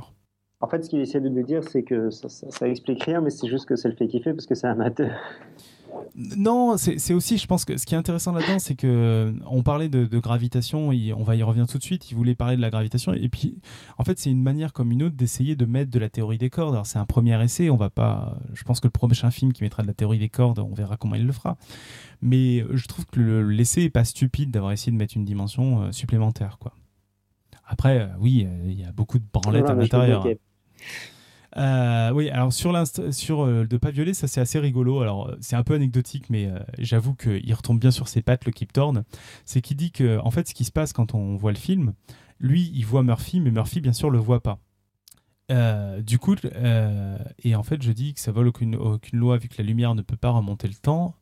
Mais en fait, je dis des conneries parce que c'est plutôt la lumière peut pas aller dans le futur. Ok, j'ai dit n'importe quoi en fait. Je vais retirer cette partie de mon dossier. Désolé, Euh, ça marche pas. Bon, enfin et pour finir, qu'est-ce qui se passe quand Cooper tapote la bibliothèque? Donc pour rappel, quand il tapote la bibliothèque, euh, c'est ça le fantôme qui fait tomber des bouquins et euh, c'est aussi ça qui permet de d'écrire en morse sur la montre. Alors, je ne reviendrai pas sur le fait que quand on en est à pouvoir tapoter pour envoyer des choses qui reviennent dans le temps, on a peut-être un meilleur moyen de communiquer qu'en faisant bougeoter une aiguille sur une montre. Bon, ça, on s'en fout. Toujours est-il que qu'est-ce qui se passe selon Thorne et comment il l'interprète, encore une fois, euh, sur, euh, sur ça. Alors là, c'est pareil, c'est pas inintéressant. Il dit encore que, que Cooper, quand il tapote la bibliothèque, il crée une onde gravitationnelle Euh, donc, au niveau onde gravitationnelle, pour dire deux mots sur ce que c'est, là pour le coup, le drap avec ses billes, pour représenter la, la relativité générale dont on parlait tout à l'heure, c'est assez simple à comprendre. Ben, des ondes gravitationnelles, c'est des sortes de vagues sur le drap. Quoi. Si vous balancez un truc sur le drap, vous allez avoir des ondulations qui vont se créer. C'est un peu ça les vagues gravitationnelles qui vont faire euh, varier l'espace-temps. Et euh, donc, quand Cooper tapote sur la bibliothèque, au-delà de la manière dont c'est représenté, l'idée c'est qu'il crée une onde gravitationnelle. Et l'autre idée, c'est qu'elle voyagerait non pas sur les faces de l'hypercube cette fois-ci, parce que encore une fois, l'idée est de se dire que les ondes gravitationnelles sont des objets de dimension 4, et donc elle naviguerait au centre de l'hypercube. Alors là, ce qui est intéressant, c'est qu'il essaie de représenter la notion d'onde gravitationnelle, qui sont des choses qu'on connaît encore très très mal. Euh, On est à peu près sûr que c'est pas en tapotant sur une bibliothèque fantomatique dans un trou noir qu'on pourra en créer, mais reste que c'est une manière de le représenter. Et là, euh, un des postulats de cette fin de film, donc c'est là où on est aussi dans de la fiction, c'est que les ondes gravitationnelles auraient, elles, le droit de remonter le temps, et donc d'aller faire joujou avec les aiguilles de la montre de Murphy. Sachant que, ça je le précise à titre anecdotique, il faudra lire le bouquin pour en savoir plus, elles peuvent, en avec un espace de dimension 4, elles pourraient tout à fait remonter le temps en ne dépassant pas la vitesse de la lumière. Elles feraient une Ça sorte serait de parce tourbillon. que, parce que les ondes gravitationnelles seraient dans un espace avec une dimension supérieure, c'est bien ça Alors ça, c'est deux choses différentes. C'est que euh, le fait qu'elle soit Ok. à- à- dans un espace de dimension supérieure permettra de faire qu'elle remonte le temps sans dépasser la vitesse de la lumière. Par contre, le fait qu'elles aient le droit de remonter le temps, c'est un peu un postulat. Enfin, il y a pas, c'est pas parce que c'est une dimension supérieure qu'elles ont le droit de remonter le temps, quoi. D'accord. Euh, il faut quand même d'autres propriétés, etc. Bon, là, pour le coup, on, tombe vraiment dans le très spéculatif. Mais ce qui est marrant, c'est que hum, même les théories d'Einstein interdisent pas à la gravitation de remonter le temps. Il y a des paradoxes qui se posent, comme à chaque fois qu'on parle de remonter le temps, mais de dire la gravitation peut peut-être réussir à faire des choses que c'est pas faire la lumière, pourquoi pas hein. Il n'y a pas de. J'avais vu un jour une conf d'un mec qui disait, que, je, me- je me rappelle plus quasiment plus de la conf, mais je me rappelle qu'il disait à un moment, euh, il y a sans doute des particules en boucle de temps fermée. Et je me rappelle que ça m'avait, ça me perturbe toujours. Voilà, bon, toujours est-il que voilà, les ondes gravitationnelles, c'est des choses encore très mal connues aujourd'hui, et surtout, beaucoup de questions se posent vis-à-vis de leur comportement au sein des trous noirs, et, et au sein de théories telles que la théorie des cordes, où il y a des dimensions supplémentaires. Donc, cette fin, au-delà du fait qu'elle est très particulière, voire même très décevante, ou j'en sais rien, elle propose une possibilité, euh, bon, très très peu probable, allez, on, va le dire, impossible, mais qui met le doigt sur certains des phénomènes actuels de la physique, et elle tâche de comprendre, en- et j'espère que ces quelques explications au-delà du mal de tête vous auront envie d'en donner d'en savoir plus. Et euh, donc elle cherche à comprendre un peu, euh, un peu ce qui se passe et de proposer quelque chose. Et euh, je vous invite très, fortement à aller lire les explications plus détaillées si vous voulez en savoir plus et comprendre un peu plus. J'ai passé en silence un détail supplémentaire euh, qu'on fait, euh, qu'on fait surtout à l'initiative de Christopher Nolan et de son frère, c'est comment introduire la, la notion de temps dans cet hypercube. C'est-à-dire qu'en plus d'avoir les faces, comme je disais, ils peuvent voyager dans le temps en se déplaçant. C'est des choses assez particulières. À noter, euh, par contre, ça c'est assez rigolo, que c'est ce qui se passe, euh, selon certaines théories, au centre d'un trou noir, où euh, à partir du moment où on a dépassé l'horizon, les dimensions temporelles se confondent avec le temps, et donc du coup on est obligé d'avancer, et on avance, et le temps avance. C'est pour ça qu'on est obligé d'avancer, sinon on remonterait le temps. Bon voilà, il y, a- des choses intéressantes représentées, c'est une manière de le présenter, c'est sûr que c'est pas la vérité, mais je trouvais ça hum, intéressant de, dire deux mots là-dessus. Voilà, voilà. Fini le mal de tête. Euh, D'autres choses Il y a le disque d'accrétion euh, dans, dans la chatroom. Vous êtes encore là les autres ou pas? Ouais, là. euh, Ok. Euh, donc voilà, ben, je sais pas s'il y a des questions. Donc euh, c'était un peu ce que j'avais à dire à- sur, un- sur Interstellar. Robin, je crois que tu, tu, as, tu as kiffé là finalement, hein, le- l'hypercube et tout. euh, j'ai- raté une partie, mais le, le coup de l'hypercube, oui, c'est sympa ça. Alors, enfin, il y a, il y, a, il y, a, y a les choses habituelles pour expliquer. euh, Enfin, tu t'as très bien expliqué, c'est pas le problème, hein, mais pour. euh, c'est vrai que c'est expliquer ce que c'est que la dimension 4. euh, Ah, c'est pas euh, évident.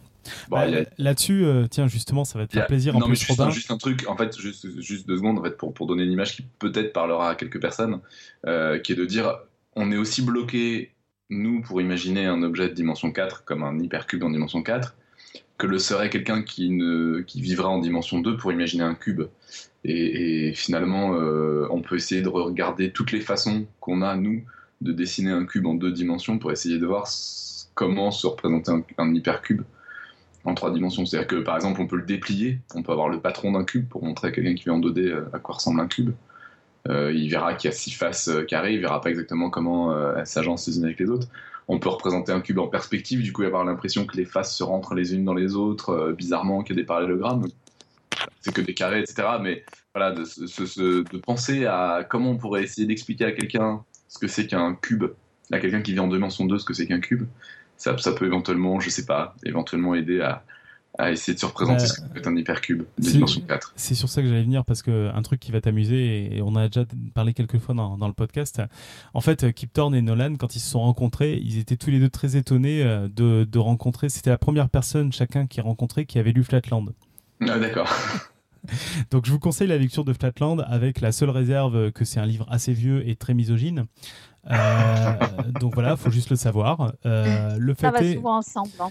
euh, voilà, mais là c'est sacrément misogyne quand même. Euh, le fait est que par contre c'est une très très bonne manière de comprendre ce que disait Robin là, c'est-à-dire de comprendre la difficulté que c'est quand on est d'une certaine dimension d'imaginer une dimension supérieure. C'est-à-dire que là c'est un monde plat où ils vivent qu'en dimension 2 et euh, il va arriver des choses en dimension 3 et c'est bizarre quoi. Bah, C'est-à-dire que typiquement, si vous imaginez des êtres qui vivent en deux dimensions, vous, en tant que personne en trois dimensions, vous pouvez voir leur intérieur Ouais, sans leur ouvrir, Vous pouvez sans, même, le- sans vous ouvrir pouvez leur même tapoter leur intérieur.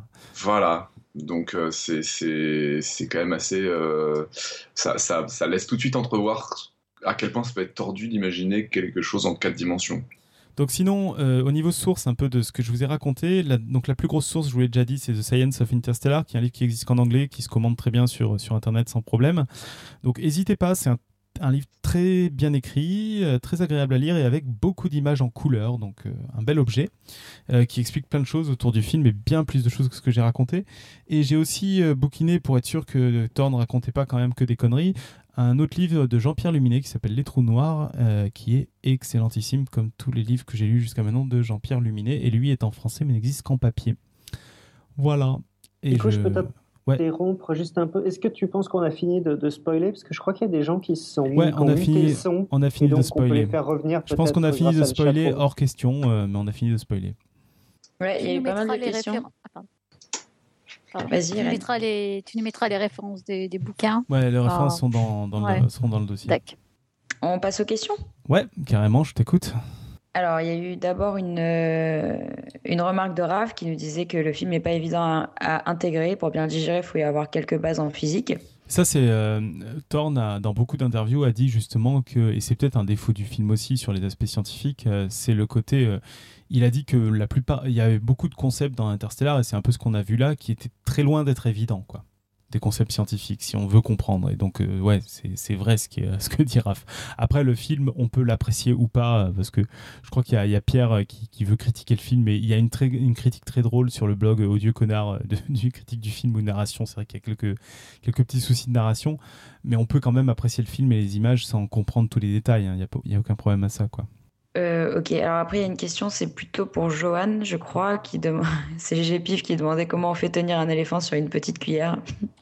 Je suis en train de chercher une image de Aladdin où a un moment il fait tenir plein de trucs tout sur un éléphant sur- qui tient tout sur une Ouais. Non? C'est quand il chante, non? Quand C'est il, ça, il rentre je, dans la cherche, ville. je la trouve pas. Ça doit être dans le clip de Prince Ali, je pense.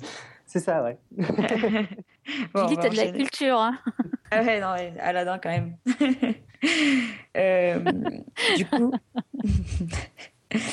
il y a euh, Raph encore qui nous disait à, à ce propos, alors je ne sais plus à quel propos c'était, mais intér- intéressante contribution de Léonard Susskind qui assimile trou de verre à trou noir. Ça te dit quelque chose, euh, Nico? Non, non, je sais pas, à part que je, crois qu'il y a des théories qui, disent que les trous de verre, justement, se forment plus ou moins à base de trous noirs qui se rapprochent euh, à l'opposé de l'univers, enfin des trucs comme ça, quoi. Mais. euh, Alors, je sais que toutes les pages euh, Wikipédia de trous de verre, trous noirs commencent par ne pas confondre l'un et l'autre, et trous blancs aussi. Bah, le trou de verre, t'as quand même le côté qui est un tunnel, quoi, euh, quelque part. Après, c'est pareil, troublant, mais en fait, si on commence à parler de tout ça, on, on va rentrer euh, Ouais. dans plein de spéculations. Le, en fait, le, le truc à bien comprendre, Luminé l'explique très bien à un moment dans son bouquin, c'est qu'il faut pas comprendre solution équa- euh, des équations de la relativité générale et vérité. Et c'est une erreur qui a été faite à certaines époques et qui continue parfois à être faite. C'est pas parce qu'il y a des solutions qui existent, comme le la fontaine blanche qui est une sorte de trou noir inversé que c'est possible. Le meilleur exemple de ça, c'est que quasiment toutes les équations qui existent en physique, elles sont à temps inversible, c'est-à-dire qu'elles marcheraient que le temps avance ou que le temps recule. Et ça ne veut pas dire que le temps peut reculer. de toute façon, on peut créer beaucoup d'objets si on, met une masse négative. Et dans ce cas-là, on a accès à tout un autre tas de solutions. Et on n'a pas encore trouvé de trucs qui ont une masse négative. Donc, il faut faire un peu attention à tous ces trucs-là. Donc, les trous de verre, c'est un peu à la limite de ça. C'est-à-dire qu'en gros, maintenant, j'ai l'impression de ce que dit Thorne, qu'on est à peu près sûr qu'il se forme assez régulièrement des trous de verre dans l'univers, mais comme ils sont instables, il n'y a pas grand-chose d'autre à en dire. quoi. Sinon, on a Pascal qui nous demande pour qu'il y ait des côtés opposés de l'univers, il ne faudrait pas un univers à courbure positive? Euh, si, si. Alors, on va pas rentrer dans les détails, mais euh, Thorne propose même qu'il y ait des forces supérieures euh, dans le film qui, qui tordent l'univers pour aller faire le, Bref, non, euh, plus sérieusement, euh, oui, il faudrait qu'il y ait une course positive ou qu'il y ait une force extérieure qui aille courber l'univers ou on n'en sait rien. Enfin bref, oui, euh, faut que, faut qu'il y ait une courbure positive à un moment ou à un autre, quoi. Au moins localement, à l'endroit où, enfin bref. On a le droit d'expliquer aux gens peut-être ce que c'est vaguement courbure positive. Enfin, je, je sais pas. On les renvoie sur l'épisode de LJJ, mais en gros, courbure positive veut dire que ça, ça revient justement un peu sur lui-même. La sphère a une courbure positive. Vas-y, explique ça, Robin. Tu vas le faire mieux que moi. Ouais, en, gros, bah, c'est toujours pareil. Prenons, comme exemple la dimension inférieure. Prenons la dimension 2, ça sera, ça sera probablement plus parlant. Mais il existe trois types de mondes, si on veut caricaturer, si on veut simplifier. Il y a le monde plat, si on prend une surface plane, ok, euh, voilà. Euh, il y a les mondes à courbure positive, c'est des mondes qui sont finis, qui sont fermés, genre un ballon. En gros, ce qui se passe, un ballon qui peut être déformé, en gros, ce qui se passe, c'est que euh, à tout endroit, c'est comme si on était euh, en haut d'une montagne, disons, on descend dans toutes les directions. Courbure négative, c'est le truc euh, type, c'est la chips ou, euh, ou la selle de cheval, ou le col de montagne. C'est-à-dire qu'il y a une direction dans laquelle ça va on va monter quand on s'éloigne du point où on est, et une autre direction dans laquelle on va descendre. Donc, par exemple, si vous prenez la selle de cheval, si vous allez de la tête à la queue du cheval, ça monte, alors que si vous allez des deux côtés là où sont les jambes du cavalier, ça descend. Euh. Et donc si on a une courbure négative comme ça, partout, c'est un monde qui va être infini et qui va, euh, et qui va, enfin tout va s'éloigner les uns des autres et ça va être très compliqué d'avoir quelque chose qui se referme, quoi. A priori, effectivement, si on veut un trou de verre, vaut mieux un truc à courbure positive. Euh, j'ai oublié de dire un truc aussi à propos de la courbure. En fait, euh, en fait, c'est pas obligé parce que dans les solutions de la relativité générale, on peut aussi imaginer que l'espace reste plat et que c'est le tube à l'intérieur du trou de verre qui lui est courbé, quoi. Hmm. Donc euh, voilà. Avec les solutions de la relativité là-dessus, on fait à peu près ce qu'on veut, quoi. il, y a, eu un rire nerveux, je crois. Je, je crois qu'on a perdu. Oui, j'ai trouvé aussi, ouais. voilà, voilà. Toujours Raph qui nous dit euh, si les, les, trous de verre existent, ce ne serait qu'à l'échelle quantique. Euh, ça, j'en sais rien. Je ne peux pas dire. Je pense que c'est à peu près ce que tu disais par échelle quantique. C'est ce que tu disais, c'est que c'est euh, plus petit que l'échelle quantique, typiquement l'échelle de Planck, c'est-à-dire le, grosso modo l'échelle des cordes dont on parle.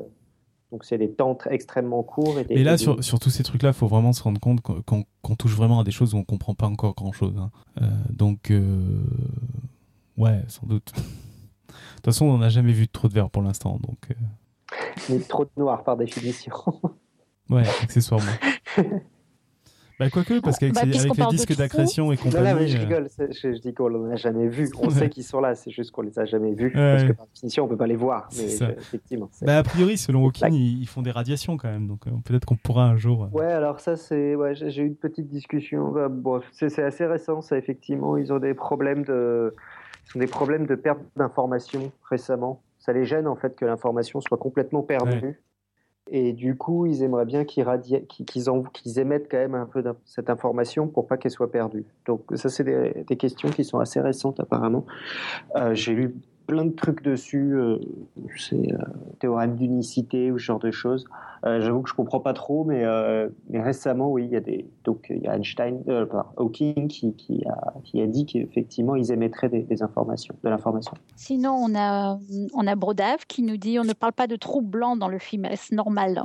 Bah, si, si je dis pas de conneries, troublant, c'est ce qu'on appelait fontaine blanche et compagnie, là, euh, ça dépend. C'est une sorte de trou noir inversé, euh, oui, a priori c'est normal, parce qu'à part dans le trou de verre, il n'y a pas trop de raison d'en parler. Et, et, pour le coup, dans le trou de verre, ça reste fin, spéculatif. Donc, euh, de toute façon, le trou de verre, comme j'ai dit, ils n'ont pas fait grand chose de réaliste là-dedans, donc ouais, c'est normal à mon avis. Ouais, comme tu dis, tout est spéculatif, ouais. Ensuite, on a Simar Canazanova, donc Olivier, je pense, qui nous disait, alors là, par contre, c'est peut-être un petit spoil, enfin, on verra. Mais justement, on ne sait pas trop d'où vient ce trou de verre. Peut-être que ceux qui l'ont créé ont la technologie nécessaire pour le créer. Simple hypothèse, bien sûr. Alors oui, avec des si et avec des masses négatives et tout, c'est possible. Là, on, rejoint quasiment de la théologie dans ce cas-là. Donc, Thorne l'évoque, c'est possible, on peut l'imaginer. Tout comme si on a des dimensions supérieures, on peut imaginer que des choses qu'on n'arrive pas à faire en dimension 3, on peut réussir à les faire en dimension 4. Ouais, mais là, on tombe dans la fiction ou dans la théologie, donc ça n'a pas trop d'intérêt pour Podcast Science en tout cas, de... parce que oui, on peut imaginer. Mais pour l'instant, on n'a aucune preuve de ça. Oui, ben justement, ça revient bien, ça, ça, ça touche bien à la, à la, remarque précédente de Brodave qui nous dit que dans beaucoup de films euh, américains, il laisse souvent une alternative qui peut s'apparenter à du divin. bon, pour ne pas se mettre à dos les croyants, euh, mm. euh, c'est vrai que c'est. Enfin, avec mon expérience, moi ici aux États-Unis, c'est vrai qu'il y, y, a souvent des, des, contraintes dans les films américains, effectivement, pour ne pas se mettre à dos les croyants, hein, c'est vrai. Mm. Il faudrait qu'on fasse le, même genre d'épisode avec le film Noé je suis sûr qu'il y a plein de sens. Ou un épisode spécial, la Bible annotée mm. par les sceptiques. le, coup, le, coup, de, le coup de l'arche, euh, c'est sûr que c'est toujours, euh, ça fait toujours plaisir, quoi. Exactement. Combien d'hypercubes faut-il mettre dans une arche pour faire tenir euh, toutes les espèces vivantes à la fois? Le coup de l'arche, c'est toujours un régal. Et puis, de... Et puis avec un couple de, chacun, la probabilité que l'espèce s'éteigne, quoi. Parce que franchement, juste un couple, c'est pas beaucoup quand même c'est noté. Il faut vraiment qu'on fasse un épisode sur Noël. ouais, ouais, ouais, exactement. Et la quantité de flotte qu'il faut aussi, ça c'est bon. Exactement, oui. le, grand cataclysme, c'est vraiment dans la continuité de l'épisode sur la météo. euh, Johan, ensuite, tu as eu une petite euh, discussion avec. Alors, c'est quoi ce. ce chicken? Chicken? Chicken? Ah, bon, chicken, alors, donc il explique, euh, et sinon on a parlé de trou noir, mais il y a quelques temps, donc quelques temps, c'est janvier 2014 apparemment, notre cher professeur Hawking a réfuté leur existence, hypothèse soi-disant prouvée mathématiquement par une scientifique américaine. Que faire de cette remarque du grand Stephen? Je vous donne des liens vers les articles, pof pof, donc ils sont dans la chatroom. Alors sur ça, euh, j'ai vaguement regardé les articles euh, et du coup il me dit qu'après ça serait parce qu'en fait ils émettent quand même, de, c'est plus récent encore que leurs histoires d'émissions. Ce serait, euh, d'après ce que j'ai compris, sur le, rebond, enfin qu'une étoile aurait du mal à créer un, toute façon, trou noir, etc. Euh, alors, juste que ce que je voudrais dire sur ça, c'est que, euh, encore une fois, sur toutes ces histoires d'équations, etc., donc on ne sait pas ce qu'il y a à l'intérieur d'un trou noir et on ne peut pas le savoir parce que la lumière n'en sort pas. Donc, même s'il y a une information qui en sort, on ne pourra sans doute pas la capter. Donc, ce que je veux dire, c'est que c'est bizarre, c'est un peu sensationnaliste dire les trous noirs n'existent pas, tout simplement parce qu'il y a des objets qui correspondent à ce truc-là qui sont observés. Et bon, ça, je pense qu'il y a plusieurs facettes de l'astrophysique. Moi, je suis vraiment complètement du côté, euh, bah, je vois des trucs. Et après, tu on peut faire de la théorie dessus et dire, prouver, faire de la théorie sur des trucs qu'on ne sait pas s'ils existent et faire de la théorie et, ou à l'intérieur de trous noirs. Mais le fait de dire que les trous noirs n'existent pas, ça n'a pas de sens parce qu'on sait qu'ils existent, parce qu'on les voit. Donc après, qu'on puisse ou pas les appeler trous noirs, parce que théoriquement, ils sont pas complètement trous noirs ou pas complètement. Donc pour moi, c'est un peu c'est complètement sémantique comme argumentation. Et puis il y a ça et, un autre mot, c'est qu'il faut faire un peu attention aussi. C'est pour ça qu'on n'en fait pas dans Podcast Science d'habitude au traitement de l'actualité scientifique par les médias. Euh, Hawkins a peut-être dit un truc ou a fait avancer une nouvelle idée, etc. Tout comme on disait avec Johan, qui était très pote avec Thorne, et toujours est-il que des fois ils n'étaient pas du tout d'accord, voire même ils faisaient des paris sur qui avait raison. Euh, enfin, avec Johan, avec Julie, même euh, plutôt. Euh, il a dit ça, je pense que c'était peut-être pour lancer le débat, pour poser des questions, etc. Il, faut, attendre un peu, voir euh, ce que va donner tout ça. Après, ce que dit Joanne, c'est ça, c'est qu'on, pour l'instant, on a une théorie qui tient à peu près la route, vu qu'on observe des choses qui correspondent à ce qu'on modélise. Par contre, il y a des questions encore posées. Peut-être qu'un jour, on aura une théorie sans trou noir qui fera des choses plus précises, et donc là, on dira bah, ce qu'on appelait trou noir, maintenant on l'appelle euh, licorne, et, et voilà quoi. Oui, j'aime bien les licornes. on, passe peut-être à la question de, de Smikar Casanova qui était venu nous faire un, joli dossier. Euh, alors avant, il y, a Topo. Ah oui, Topo, j'avais pas vu. Qui nous demandait si euh, du. Donc plutôt que de tracher le film, on, va poser cette question-là. Euh, du LSD dans un monde plan, à quoi ça ressemble? Il y a besoin de répondre vraiment? Ok, on va enchaîner alors. Bon, sinon, il y a un spoil là qui arrive hein, pour la question de Smikar Casanova, hein, donc ceux qui veulent pas de spoil. Ouais. Bouchez-vous les oreilles. Hein. Bon, maintenant qu'on a spoilé est mort, moi je me demande si les vagues énormes sur la première planète sont-elles possibles? Alors, Je sais pas s'il en, il en parle, Kip Thorne, donc tu peux répondre. Donc ouais, il en parle vachement. Euh, Il y a deux articles sur cette planète en question. Donc euh, selon Kip Thorne, là on est dans le domaine des interprétations de Thorne sur ce qu'il a vu dans le film. Donc c'est pas lui qui a conçu la chose. Alors déjà il dit que pour qu'une planète orbite si près du, du trou noir sans euh, s'effondrer sur elle-même, etc. Machin, il faut qu'elle ait une forme un peu euh, assez elliptique en fait, qu'elle ait une sorte de forme d'œuf. Donc ça déjà c'est important à noter. Et lui, il pense que ces vagues-là sont possibles euh, si la, la planète n'est pas parfaitement sur son orbite, mais qu'elle ait tendance à osciller un peu autour d'une valeur moyenne de son orbite. Et que du coup, du fait de sa forme un peu elliptique, ça fasse bah, exactement ce que vous imaginez dans des machines à vagues, une sorte d'effet où ça crée des vagues énormissimes. Quoi.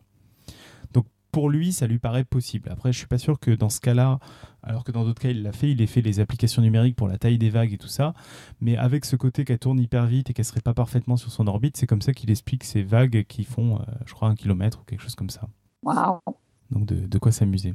C'est pas vraiment du spoil parce que j'ai vu euh, une bande-annonce et c'est dedans, là, franchement.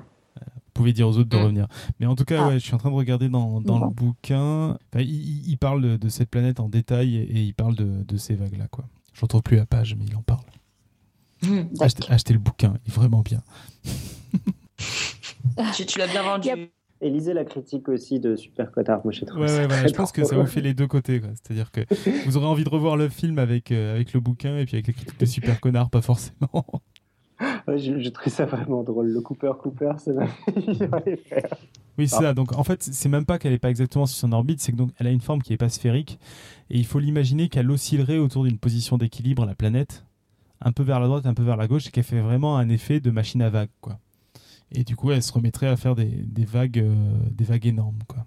Tac. Voilà, voilà. Ah. Puyot, en, Puyot ensuite, Puyot euh, nous, nous parle ensuite, euh, il y avait une discussion en- euh, qui tournait autour de l'idée que le, le trou noir ait une température. Alors là, je pense que ça va être assez long, à moins que Johan soit, soit motivé. Mais du coup, euh, je vous invite à, à partir sur le bouquin de Jean-Pierre euh, de Jean-Pierre Luminet sur les trous noirs, dont je vous ai parlé au tout début, qui s'appelle Les trous noirs. Et il y a un chapitre complet sur la thermodynamique euh, des trous noirs. Alors je pense que ça a évolué depuis, vu que le bouquin date de 10-20 ans. Mais ça vous donnera déjà une première idée de ce qu'on peut dire sur la température d'un trou noir. Bon, Euh, je vais pas réussir à vous le redire là, euh, mais en gros, euh, il y a des choses qui sont qui sont qu'on peut dire, euh, mais je, je de tête comme ça en l'ayant lu cet après-midi, ça va être compliqué. tac. Bon, après, on a enlevé des questions parce que c'est vrai que ça fait du spoiler et c'est pas bon. hein. qui c'est qui prend euh, la question de Pascal hein? Je veux bien finir parce que je pense que c'était sur une de mes remarques qu'il a lancé ça. Ah, donc, il semble que pour le rayonnement de Hawking, c'est une paire de particules antiparticules qui apparaît spontanément et une des deux est avalée par le trou noir tandis que la deuxième est émise. Alors, il y a un article complet sur euh, le paradoxe d'unicité là, donc je vous ai de Wikipédia complet, même en français, je crois d'ailleurs. Même si Nico aime pas Wikipédia français, mais euh, donc je, vous mettrai euh, le lien si vous voulez. Euh, D'après ce que j'ai compris, c'est des questions qui sont encore très débattues. C'est assez récent, je crois que c'est Hawking 2009, peut-être 2005 ou 2009, et tout le monde n'est pas d'accord. En gros, ça, on touche vraiment, à ce moment-là, on touche vraiment les limites de la gravité. On peut, on peut pas s'en sortir juste avec, de la, juste avec la théorie d'Einstein, et du coup, c'est très spéculatif ça. Alors sur les limites de la gravité, tout l'enjeu c'est de, de réussir à faire à parler gravité quand on parle mécanique quantique, si j'ai bien compris, c'est ça. hein? Bah, c'est ça la théorie des cordes, oui, c'est de toucher les limites et voir que quand bah, la quantique marche pas à des niveaux euh, très grands, la gravité marche pas à des niveaux très petits, et quand on veut faire ce genre de choses, euh, des trous noirs qui émettent des particules antiparticules, on a besoin de théories euh, qui uni- unifient ce genre de choses. Euh, comme ça que je le vois. Voilà. Euh, bah, c'est tout. On a d'autres choses à dire? Donc à la fin, le dentiste, la- l'assassin, c'est le dentiste. hein. Euh, non, il y a juste euh, Olivier, donc euh, Simar Casanova. Même je, pré- je précise. préfère dire smicard, comme il est venu faire de l'économie, Donc voilà. ça me paraît mieux. Bon, on passe au pitch. Yep. Donc la semaine prochaine, le 2 décembre, on se retrouve pour un freestyle. Ah cool, c'est là où on va apprendre qu'en fait, euh, faut se couvrir quand on a froid, c'est ça? Ça, c'est du On va, spoiler. on va y revenir. On va y revenir, Nico. On recevra d'abord Marie du Globe Server, donc Marie OP, et qui a reçu le Golden Blog Awards de, de science. Donc je sais que Nico, tu soutenais, euh, tu Ouais, soutenais bah à fond LJJ, mais bon. On t'auras aura le droit de venir pour- dans la chatroom pour pourrir Marie, y a pas de problème. Ouais. Mais LGJ, on l'a déjà eu. De toute façon, donc, eh, je euh, propose voilà. qu'on pose à, à Marie que des questions sur le blog d'LGJ. tu prépares un petit quiz? C'est ça. Enfin, moi, surtout, je veux lui demander si elle a écrit un truc un jour, parce que je, je sais pas, je, je- je suis jamais tombé sur son blog, c'est c'est bizarre, non? Mais t'as essayé d'y aller que- ou pas sur son blog? Non, mais, ah non, mais écoute, moi, juste en, en- en naviguant comme ça, en cherchant des trucs intéressants, je suis tombé plein de fois Il a sur le tapé des trucs intéressants sur Ah Google. et- Et je suis jamais tombé sur son blog elle, je dirais, il y a un problème. Enfin, c'est. c'est- ok, je cherche plus souvent des infos sur des maths. Oui, mais c'est ça. LGJ dit Quand tu qu'elle a, tapes dit qu'elle a volé systématiquement le trophée. hein. Ah oui, d'accord. Peut-être on devrait inviter LGJ pour qu'il puisse Il est s'expliquer. jaloux. hein. C'est ça. Il est jaloux. hein. Bon, bref, donc il y aura Marie de Globe, euh, du Globe Il y aura Server- Marie. serveur. je Et- vais j'aille arriver. voir. Et donc, on, on retrouvera la rubrique de Robin, euh, la réponse au quiz du mois, peut-être un blog audio, on va voir. Puis les messages des auditeurs. Donc, euh, a priori, Irène, tu feras ton dossier, euh, comme un dossier. Comme un dossier. Je pense Ah que c'est oui, pas oui. mal. Hein. Parce que pour l'anecdote, Ouais, euh, ouais. quand j'ai dit on, va on fait un épisode sur Interstellar, vous participez les autres, Irène a dit ouais super, je vais faire un truc sur la trans... trans- euh, Sur le sang. sur le sang. Première réponse en plus. Et là, Ouais, et là, assez réactive. je, je sais pas si. Est-ce que ça a un rapport si on le fait, si ça a un rapport, je suis pas sûr. je suis pas sûr, hein, t'as l'air d'avoir un truc en, en tête, mais Mais là, non, moi, je Irène sais pas fait, ce que j'ai foutu. c'est vrai que j'avais oublié le rapport avec Interstellar. Voilà. Non, Donc non, euh, je- vous aurez le mini dossier d'Irène la semaine bah, bah, prochaine. Non, Ah, bah non, moi, je donc, du coup, ce sera un dossier. Ah du coup un dossier. Tu vas nous faire un vrai dossier, Irène. Je vais vous faire un vrai dossier. C'est vraiment super. Je vais faire du marketing, mais vraiment, c'est ça. À mon avis, ça va être super intéressant. Euh, je trouve ça super passionnant, moi, l'histoire de la médecine et l'histoire du sang dans la médecine. Je trouve ça super passionnant. ouais. Parfait. On enchaîne avec la quote? Euh, ouais, j'étais en train de regarder si je, si je retrouvais une, Si t'en avais une. une, une, une quote. Euh, ah, bah si, tiens, une quote assez rigolote. rigolote. En gros, comme euh, Kip Thorne euh, disait que en gros, on savait rien sur ce qu'il y avait à l'intérieur des, des, trous noirs, il a dit à, à, Chris, à Christopher Nolan et à, et, à, Paul, plutôt qui s'occupait des, effets spéciaux, je suis en train de traduire en, direct, c'est un peu dur, d'utiliser leur imagination pour faire un peu ce qu'ils voulaient quand, quand Cooper passera la limite du, du trou noir. Et euh, il a juste fait une requête qui est assez drôle, c'est la côte. Il a dit euh, euh, si- s'il vous plaît, ne représentez pas Satan et, euh, et, les, et les feux de Hadès dans le, pla- dans le trou noir, euh, comme Disney a pu le faire dans leur film, dans leur film Trou Noir.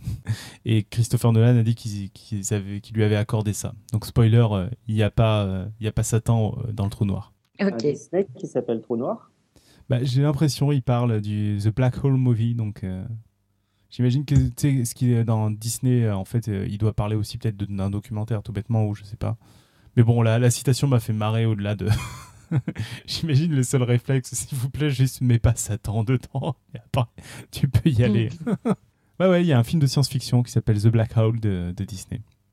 Ouais, effectivement, je viens de tomber dessus. Voilà, donc euh, 1979. Après, je vais regarder ce que ça donne parce que. Ouais, je pense que ça, ça, ça doit être Euh, intéressant, ça. Sur Audio Connard, vous avez une autre théorie sur l'intérieur des trous noirs qui est assez sympa. Donc dans la critique de Gravity. hein. Interstellar ou de Euh, Gravity de- d'Interstellar, excuse-moi. Dans la critique de Interstellar, il y a une autre théorie sur l'intérieur des trous noirs. Voilà, on va arrêter le spoil ici. Euh, Mhm. D'autres choses à dire ou on conclut? Attends, rappel du quiz du mois. Et Ah, je vais oui. préciser. Alors, ce n'est pas il faut se couvrir pour ne pas avoir froid. Hein Attention. Donc, c'est il faut se couvrir pour ne pas attraper froid. Hein Donc, c'est si vous voulez. Ça veut dire quoi, attraper froid Vous voulez ne pas tomber malade. Alors, Ah, attraper froid Ah. chez moi, ouais. ça veut dire. Ah, Choper la crème. Tomber C'est- moche de changer le quiz une semaine avant la réponse. Choper la crève. Donc c'est un rhume, hein. qui correspondent à la question. Enfin, à la On est- question on telle est- que moi, je l'imaginais dans ma tête. Tu dis que t'as attrapé froid, c'est. c'est- Bah oui.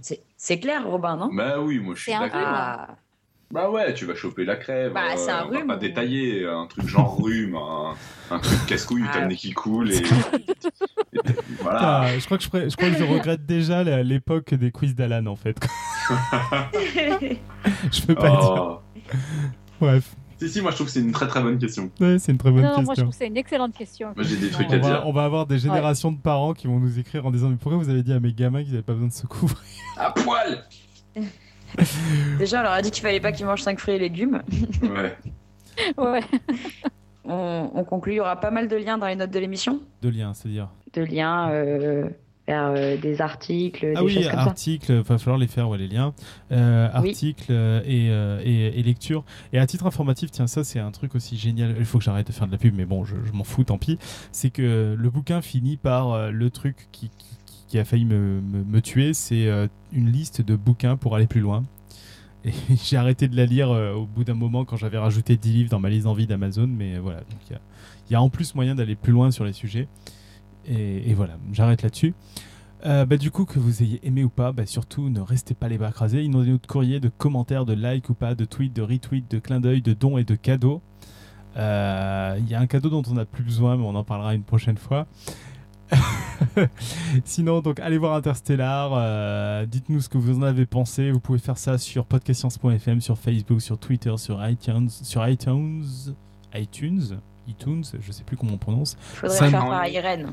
SoundCloud, on dit iTunes. iTunes. sur SoundCloud, sur euh, tout l'internet mondial. Et puis merci encore à toutes et à tous d'être fidèles au poste chaque semaine. On se retrouve donc le 2 décembre pour un épisode freestyle avec LJJ. C'est ça, non? Je sais plus le gagnant des Golden Blog Awards non, avec oh, Marie du Globe. Ouch, ouch, Ah, ça, ça fait mal. Hein. Donc, Marie du Globe Server. Et euh, d'ici là, bonne semaine à toutes et à tous. Et que servir la science soit votre joie.